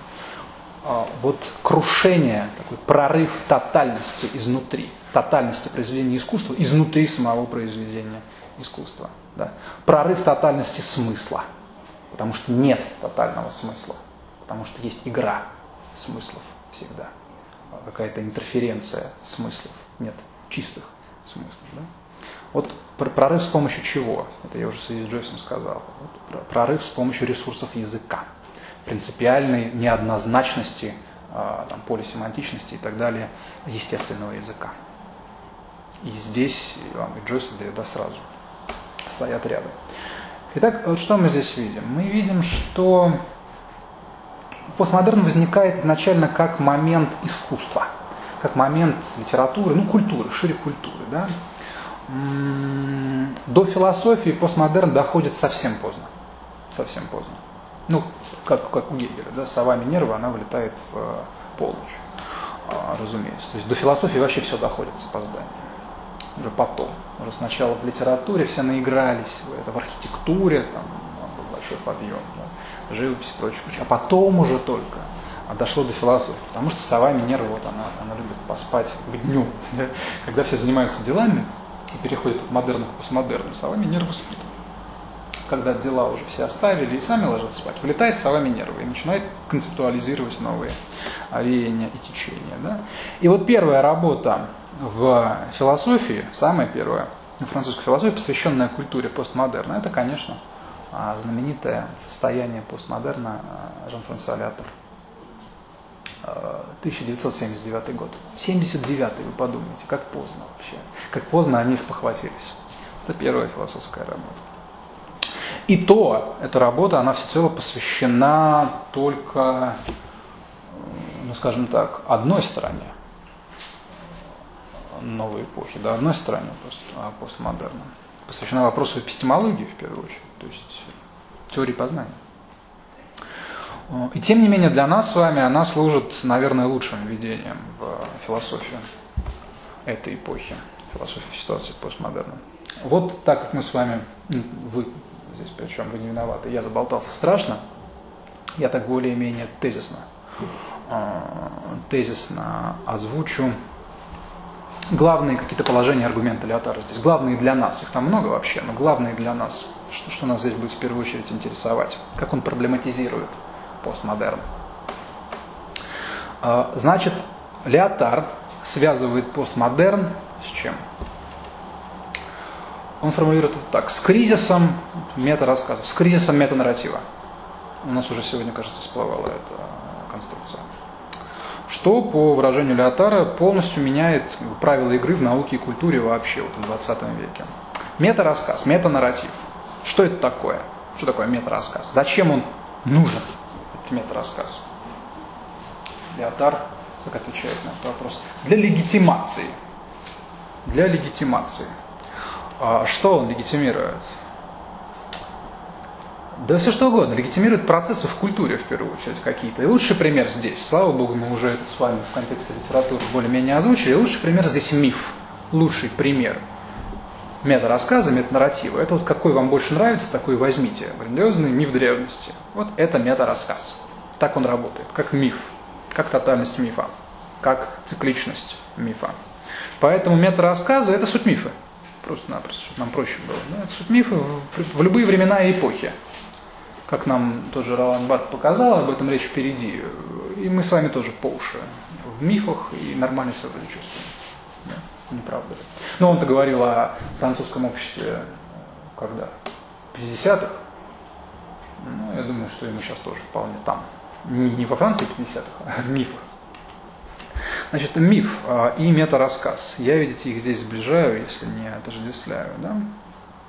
И в этом смысле вот этот вот модерн нового времени, который мы отчитывали вот с Декарта и так далее, он что делает? Он легитимирует науку, в первую очередь, европейскую науку, через мета-рассказ, который отливается, уже кристаллизуется вот в эту гегельянскую Одиссею духа. Вот это грандиозный мета-рассказ а, европейской рациональности, который призван а, легитимировать науку, научное знание, прогресс и так далее. И, не только войну, например, тоже, не в последнюю очередь. Гегель же у нас всецело за сильное прусское государство. А что вы нет? Ну, хороший патриот был, да? Нет. Короче говоря, легитимировать все, что угодно. Можно все, что угодно легитимировать мета-рассказом о Одиссее абсолютного духа. Вот в чем здесь дело. Да? Поэтому это эпоха метафизики подряда. Вот метафизика этим занимается. Метафизика легитимирует а, культуру, науку, все что угодно через что? А поняла, а как науку, зачем вернее легитимировать? А зачем ей заниматься? Зачем? Полезно. Откуда вы знаете? Вот представьте себе ситуацию, новое время, начало, никакой науки ну, нет. Мерли от чумы, а тут вот фагов изобрели и перестали. Но это же не сразу произошло. Сначала на наука должна была появиться. Что сначала? Наука должна была появиться. Вы думаете, все просто так? Нет, я имею в виду вообще все. Научное знание, экспериментальная наука европейская. Но изобрели случайно порох? А, случайно. Мне приходит в голову Случайно. например, э, с книги «Мифы» Барта. Мифо- а, мифология, Да, мифология. мифология, Да, да. мифология. где а, он говорит о рекламе. Реклама, которая подставила под запрет м, анатомическую нездоровье человека. Ну, то есть, если у тебя чистые зубы, да, или э, чистая кровь, ты здоровый человек. Вот об этом говорит реклама. Поэтому нужно продавать зубную пасту, да, например. Алан Барт очень подробно так И Это миф здорового человека. Да. Получается, что Это да, есть существует миф здорового человека, у которого чистые зубы. А к, э, к ситуации гниения таким образом ставится под запрет и не показывается в рекламе. Вернее, показывается с негативной точки зрения. Вот. А с другой стороны, если подумать, ну, отдельно от этого, почему, собственно, все мы должны быть чистыми, живыми, здоровыми? Зачем? Это, Вселенной. это очень точно. А, Вот этот жуткий вопрос, который постоянно приходит в голову человеческому существу, коль скоро оно человеческое и разумное. А почему вообще? Почему это, а не не то, да, как у Хайдегера? Основной вопрос философии какой? Почему вообще нечто, а не ничто? Хороший вообще вопрос, полезный. Иногда это как квант в дзене, можно так прочищать себе сознание этим вопросом. Почему вообще нечто, а не ничто? Мы всегда задаем вопрос, почему, и мы должны на него как-то отвечать. Ну, Каким-то образом. Еще вопрос леги- легитимности науки очень сильно стоит современной науке. Она достигла такого уровня, когда одному человеку тяжело составить о ней какое-то ну, точное знание, и приходится группе людей договариваться о том, что считать истиной. И за примером далеко ходить не надо. Это собрание по квантовой механики, там маточная форма, волновая форма. Когда люди просто собираются, обе хорошие, но вот надо определиться, какая лучше. В математике то же самое. Вот, наверное, во всех современных науках на... Они не собираются, решают, они физики до сих пор дерут друг у друга. Нет, тут не в этом вопрос. Тут вот с квантовой механикой они обе концепции, и маточная форма, волновая, Эйнштейна они до сих пор поливают грязью и превозносят фигуру Эйнштейна того же. Ой, ну Эйнштейна не надо, это И другое. все, если говорить о физике, там все так. Не, подождите, а вот вы- я понял, да, в чем... А можно? Сейчас, одну секунду, нужно закончить этот момент. Э, Сейчас я скажу. Э, Ответить то есть, на ваш вопрос. Доведите до конца мысль, что вы хотели этим сказать. Что да, сейчас в науке стоит такая проблема. То, что И не сейчас, а и есть всех... проблема именно леги- легитимности науки, о том, что считать Что считать истиной, истиной, что считать неистиной и так далее. И Вас здесь интересует стоит этот вопрос о том, как бы соответствует ли научное познание реальному объекту. Тут вот в чем проблема стоит. Реальный, а реальный объект проблематичен. Что такое реальный объект? Раньше это было довольно просто. Провел эксперимент, все хорошо, вот это, ну, Мне твоя кажется, истина, немножко твоя о разных истина. вещах говорится. Ну тоже, э, ну тоже, кстати, нет. Вот так Есть не- нельзя сказать правил эксперимента. эксперимента, которая тоже может зависеть и от э, культуры экспериментатора, там, вплоть до возраста мировоззренческих каких-то стереотипов. Ну, Я говорю о легитимности как, как понимаю, как основание науки. Раньше это было проще, сейчас это гораздо тяжелее. Найти основание для науки, считать, найти то, что считать истиной. Мне кажется, чисто исторически, а в, в момент, когда все это зарождалось, экспериментальное знание и так далее в Европе, да, я думаю, что тогда это тоже было очень непросто, по той простой причине, что тогда такой грандиозный один мета-рассказ правил Балд, что нужно было как-то вот с ним что-то сделать, да, а, чтобы там не повторялась история Джордана Бруно и так далее, да, чтобы можно было заниматься наукой, естественным познанием, там, даже натурфилософией тут же самое. Да, таким образом это легитимировать перед уже предданной нам грандиозной, а, и в этом смысле мифологической, в этом смысле мифологической легитимацией а, чего, божественной истины и так далее. Вот теология была мета-рассказом. Как так произошло, что был мета-рассказ теологический, а стал мета-рассказ естественно-научным? Должно было что-то произойти. Или вы думаете, вот вы так говорите, а, попробовали, сделали, и люди перестали умирать, и вот так все само по себе случилось, и как бы все закрывали на это глаза, и никого не жгли на кострах и прочее, прочее, прочее. Нет. Все требует легитимации, то есть основания, то есть критерии истинности и так далее. Нужно объяснить, что это и зачем. Если я сейчас вам э, скажу, что, ну, вы знаете, нужно сейчас пойти сделать то-то и то-то, пойдемте, сделаем. Вы с такими глазами меня спросите, а зачем? Нет времени объяснять. Да, я могу так сказать, но вы все равно задумаетесь. Вы захотите узнать, что происходит. И по-хорошему мне бы надо вам э, как бы легитимацию какую-то да, выдать. Какой-то мета-рассказ. Вы понимаете, нужно спасти чью-то жизнь и так далее. Например, Вселенной, там, планеты хотя бы, не знаю, города, Москвы, неважно. Кому, кому это все нужно? Да, проб... генофон. Проблема легитимации. Проблема критерия истинности, проблема основания истинности и так далее, и так далее. Так, теперь вернуться в какой-то момент. А, вернуться в тот момент, в который мы остановились. Легитимация науки в а, модерне нововременном. Да? Через метарассказ.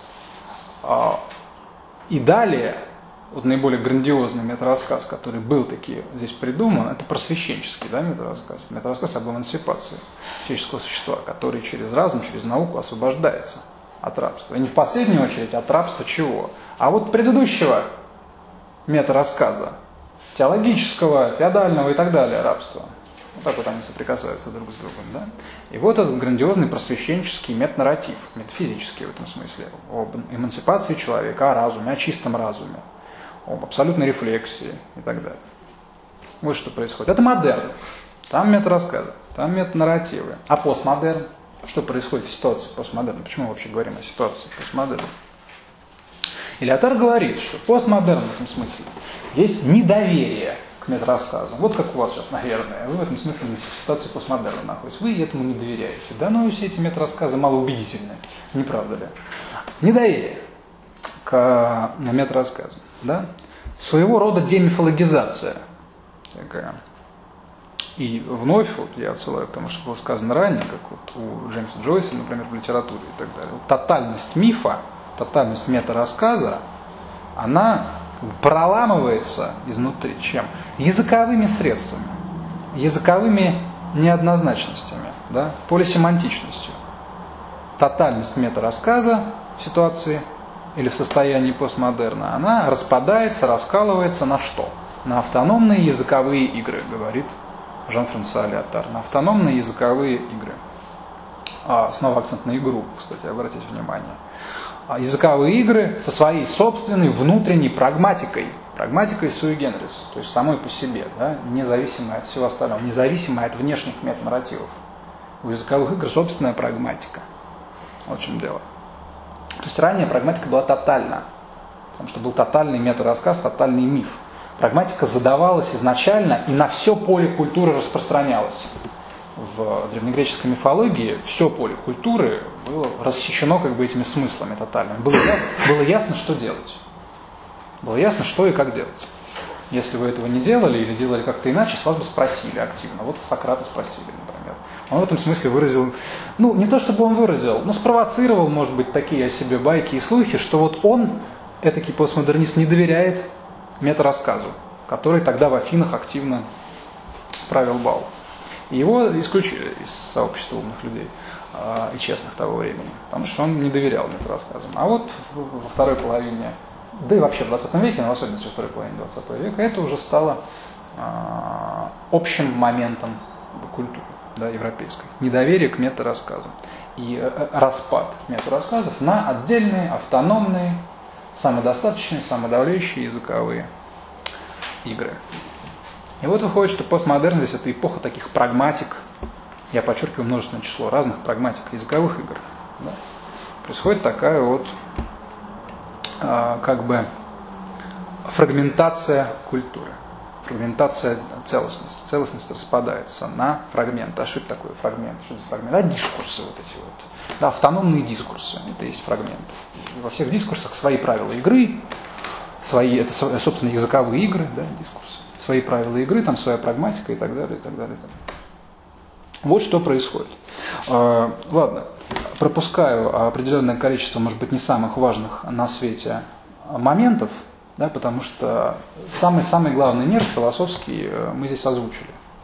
Это распад тотальности на дискурс, на языковые игры, которые себя легитимируют уже не через какую-то внеположную, одну грандиозную тотальность смысла, а как бы этом. Как говорит Леотар, критерий здесь истинности, науки, знаний и так далее, и так далее. Какой критерий? Эффективность, говорит Леотар. Эффективность. Вот строго по такому философу науки 20 века Полу Фейрабенту, которого еще прозвали методологическим анархистом. Методологический анархист. То есть он и методолог, но тут еще и анархист. Ну, у него такой был очень простой и ясный вообще для понимания тезис. Да? Что еще раз? Все сгодится. Все сгодится, совершенно точно. Все сгодится. Это вот методолог настоящий, правда? Я тоже хочу быть таким методолог. Нет, я шучу, вообще серьезный товарищ, но хорошая иллюстрация она для нас сейчас. Все сойдет, да, все сгодится по Фейерабелю. Это девиз постмодернистской эпистемологии. Главное, чтобы работало. Работает и слава Богу. Эффективность, вот критерий истины. Эффективность. А раньше что? Раньше какой был критерий истины? Ну, разные они были. Мы должны были эту нашу истину, которая пока еще не истина, потому что еще легитимацию она не получила. Мы проверяем легитимацию, понимаете? Мы ее берем и сравниваем. С чем? С критерием с каким-то. С каким? Это расскажу. Например, с Библией, как в средние века, как в схоластике. Согласуется ваше философское рациональное знание с положением откровения или не согласуется? Если не согласуется, то вам нужно выйти вон, потому что вам здесь не место. У нас есть мета-рассказ, верно? Потом другие были мета-рассказы и так далее. А вот здесь уже э, здесь языковые игры, дискурсы автономные, они не отсылаются к внеположным каким-то метанарративам. Да? А они легитимируются изнутри самих себя. Эффективность, знание, наука – это что такое? Это не момент эмансипации человеческого духа, как нам в мифе гегельянском рассказывали. Это что? Это товар, это производство, это потребление, это элемент власти. В этом смысле, конечно, эффективно. А я не, не услышал. Почему это, почему это не еще один миф? Вот хороший вопрос, кстати. Я бы то же самое мог спросить. Почему это еще, не еще один миф? А, это может быть еще один миф, потому что что угодно. Любая структура сознания может быть описана как миф. Здесь вопрос в другом. Это не, если это и миф, это не тотальный миф. То есть вам, например, может быть, э, строго говоря, до него никакого дела и не быть. Вы не обязаны согласовывать свои действия, свои вопросы, свое познание, свои результаты с, с этим с прагматикой той или иной языковой игры того или иного дискурса. Вас никто не заставляет в этом участвовать. Нет тотальности, нет в этом смысле а, такого террора, нет насилия, нет принудительности, нет иерархии. Вы в этом смысле свободны. Вы играете в собственные языковые игры. Вот, может быть, поэтому не миф. Хотя, если посмотреть с другой точки зрения, то, может быть, и миф вообще. Как, как понимать миф? Здесь нам нужно еще до Барта добраться и обсудить его в один из, из разов. Да? Как понимать миф? Принципиально для, для мифа а, быть тотальным – или, не принцип... или может быть частный миф, а если этот частный миф, который не принципиален, не обязателен, то почему он миф? Давайте подвесим. У нас будет отдельный разговор тему. Очень хорошо, что вы задаете такой вопрос. Он важен. Ладно, смотрите. А, вот основные моменты, а, которые в связи с Леотаром, во всяком случае, нам нужны я отдельно на этом, ну, времени нет, вообще отдельно на этом останавливаться не буду. Книжка совсем небольшая, написана легко, воздушно. Вы можете ее прочитать спокойно и понять, там ничего очень сложного совершенно. Поэтому вот основные моменты, которые нас здесь будут интересовать. Вот, как видно из всего сказанного э, до этого, ключевая оппозиция, которая у нас возникает в итоге, это со стороны модерна, что у нас получается – что мы можем назвать? Это миф, это мета-рассказ, это тотальность смысла, да? можно все это в одну рубрику объединить. И другая сторона, на позиции уже со стороны постмодерна, да? что это такое? Язык, во-первых, автономный, да? А полисемантичность, языковая игра, дискретность смысла, прерывность смысла, нецелостность смысла, автономия, прагматика и так далее, и так далее. Вот это важнейшие моменты. Вот сердце а, противостояния, вот корень а, нашей проблемы. И эта оппозиция проводится по всему телу культуры. Это везде происходит. Да. В искусстве, в литературе, в э, обществе, в политике, в экономике, в истории, где угодно. Ну, философия, конечно, в первую очередь это проблематизируется, а так где угодно. И отсюда возникают уже частные проблемы, которые мы с вами, а, которых мы с вами и будем касаться по дороге. Можно перечислить какие-то из них, во всяком случае, на, на вскидку. Там. Трансформация истории в ситуации постмодерна автономия дискурсивных практик в связи с Мишелем Фуко, а, трансформация литературы в связи с тем же Бартом, например, массовая культура ее мифы, мифологии бартовские, общество потребления, разумеется, симулякр, да, деконструкция, а, крах тождества и такое освобождение, эмансипация различий. Да? Механика желания у Делеза. Парадокс. А, у Леотара, кстати, там во второй уже части этой книги много чего написано об этом, о парадоксалистике в ситуации постмодерна, это без, без меня посмотрите. Потому что масс-медиа и так далее, и так далее. Вот все эти вещи, они вписываются полностью в проблематику, которая вот нам сейчас а, поставлена. И потому что в основании всех этих частных вопросов можно еще привести другие частные вопросы, но я не буду сейчас на этом останавливаться. Вот в основании их всех мы должны удерживать те пункты, которые нам удалось с вами проблематизировать. Ну, давайте мы их просто повторим для закрепления. Во-первых, что мы смогли проблематизировать? Во-первых, это соотношение модерна и постмодерна как временной сдвиг, я говорил, временной сдвиг, как отсрочка во времени, как, условно говоря, крах настоящего, крах присутствия. И мы с вами все это группируем под общей рубрикой какой? Ну, проблема временного сдвига, например. Или просто проблема времени для простоты. Мы все это группируем под рубрикой проблема времени. Да? Тут же, во-вторых, у нас следом за временем э, тут же тянулся субъект. Да? Проблема субъекта. Проблема времени, во-первых, во-вторых, проблема субъекта. Далее, что у нас? В-третьих, критика бинарных оппозиций и иерархичности бинарных оппозиций э, постмодерном, да? критика системы и иерархий, властных, этих насильственных отношений внутри бинарных оппозиций. Назовем это проблемой оппозиции. Пусть это будет проблема оппозиции. А, и далее уже в-четвертых, мы приходим с вами к наиболее общей, наверное, проблеме, а именно противостояние или противопоставление тотальности, ну и пока скажем условно фрагментарности, пусть будет так, фрагментарности, да? Сюда же, например, можно сколько включить ситуацию вот, э, противопоставления элитарности и массовости. Да? Тотальность, она элитарна. А постмодернизм, он э, подчеркивает что? Необходимым образом. Плюрализм, да? Э, такую такой демарш против а, этой гер, а, герметичной модернистской тотальности. Да, плюрализм в первую очередь, конечно. И здесь, э, безусловно, обособление какое-то. Хотя это удивительно.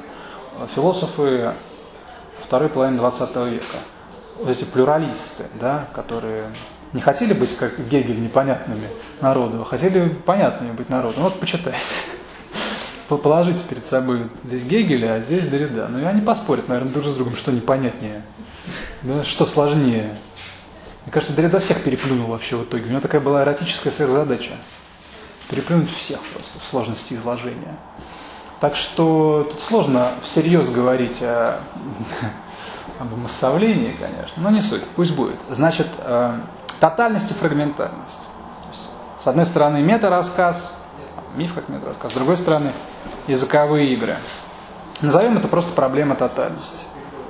И вот мы уже получаем целый букет. А, целый букет, который обсуждать и обсуждать. Для начала более чем достаточно. Значит, проблема времени, проблема субъекта, проблема оппозиции, проблема тотальности. Вот четыре пока отметим, и то хорошо. Это в качестве таких путеводных звезд. А, все прочие проблемы будем включать сюда же по ходу по ходу дела, по ходу разговора. Ну, вот, собственно, как я и предполагал, у нас сегодня в большей степени э, монологичное, ну, не только, впрочем, что-то поговорили, но в большей степени, конечно, монологичное а, получилось занятие, ибо вводное.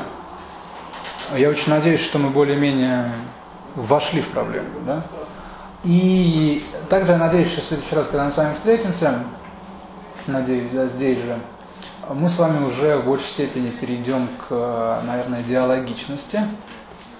А в следующий раз зайдем немножко с такой уже историко-философской, уже из 20 века историко-философской проблемы, мы поговорим о именно философских предпосылках для о той философии, которой мы сейчас занимаемся.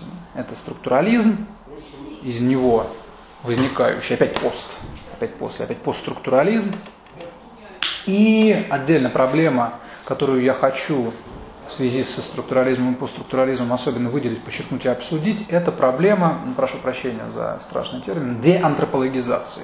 да, деантропологизации. Сколько можно отметить знаменитую смерть человека? Почему человек у нас умирает? Антропос. Почему кризис антропологический? Деантропологизация. Вот об этом будем говорить. А почитать что можно? Можно почитать маленький текстик, простенький. Ну ладно, не простенький, маленький. Может быть и не простенький, ну хотя да. Хотя написан для энциклопедии, но этот человек так писал, что он и для энциклопедии мог написать такое, что не прочтешь. Значит, Делез, статья его, небольшая, называется очень просто. По каким критериям узнают структурализм? По каким критериям узнают структурализм? Ну, вы видите, как. То есть в названиях, в заголовках он мог себе позволить некоторую простоту и ясность изложения. Вот с этой статьей ознакомьтесь, пожалуйста, внимательно ее посмотрите, сами себе задайте какие-то ключевые вопросы, которые, которых мы сможем коснуться, которые мы сможем обсудить. Вот, это значит в следующий раз, через неделю. Ну, а... Ну да, ладно, нормально. Двух часов нам вроде хватит. А, на этом давайте сегодня тогда закончим. Я был рад а, с вами пообщаться. И тогда до новых встреч. Спасибо вам за внимание большое.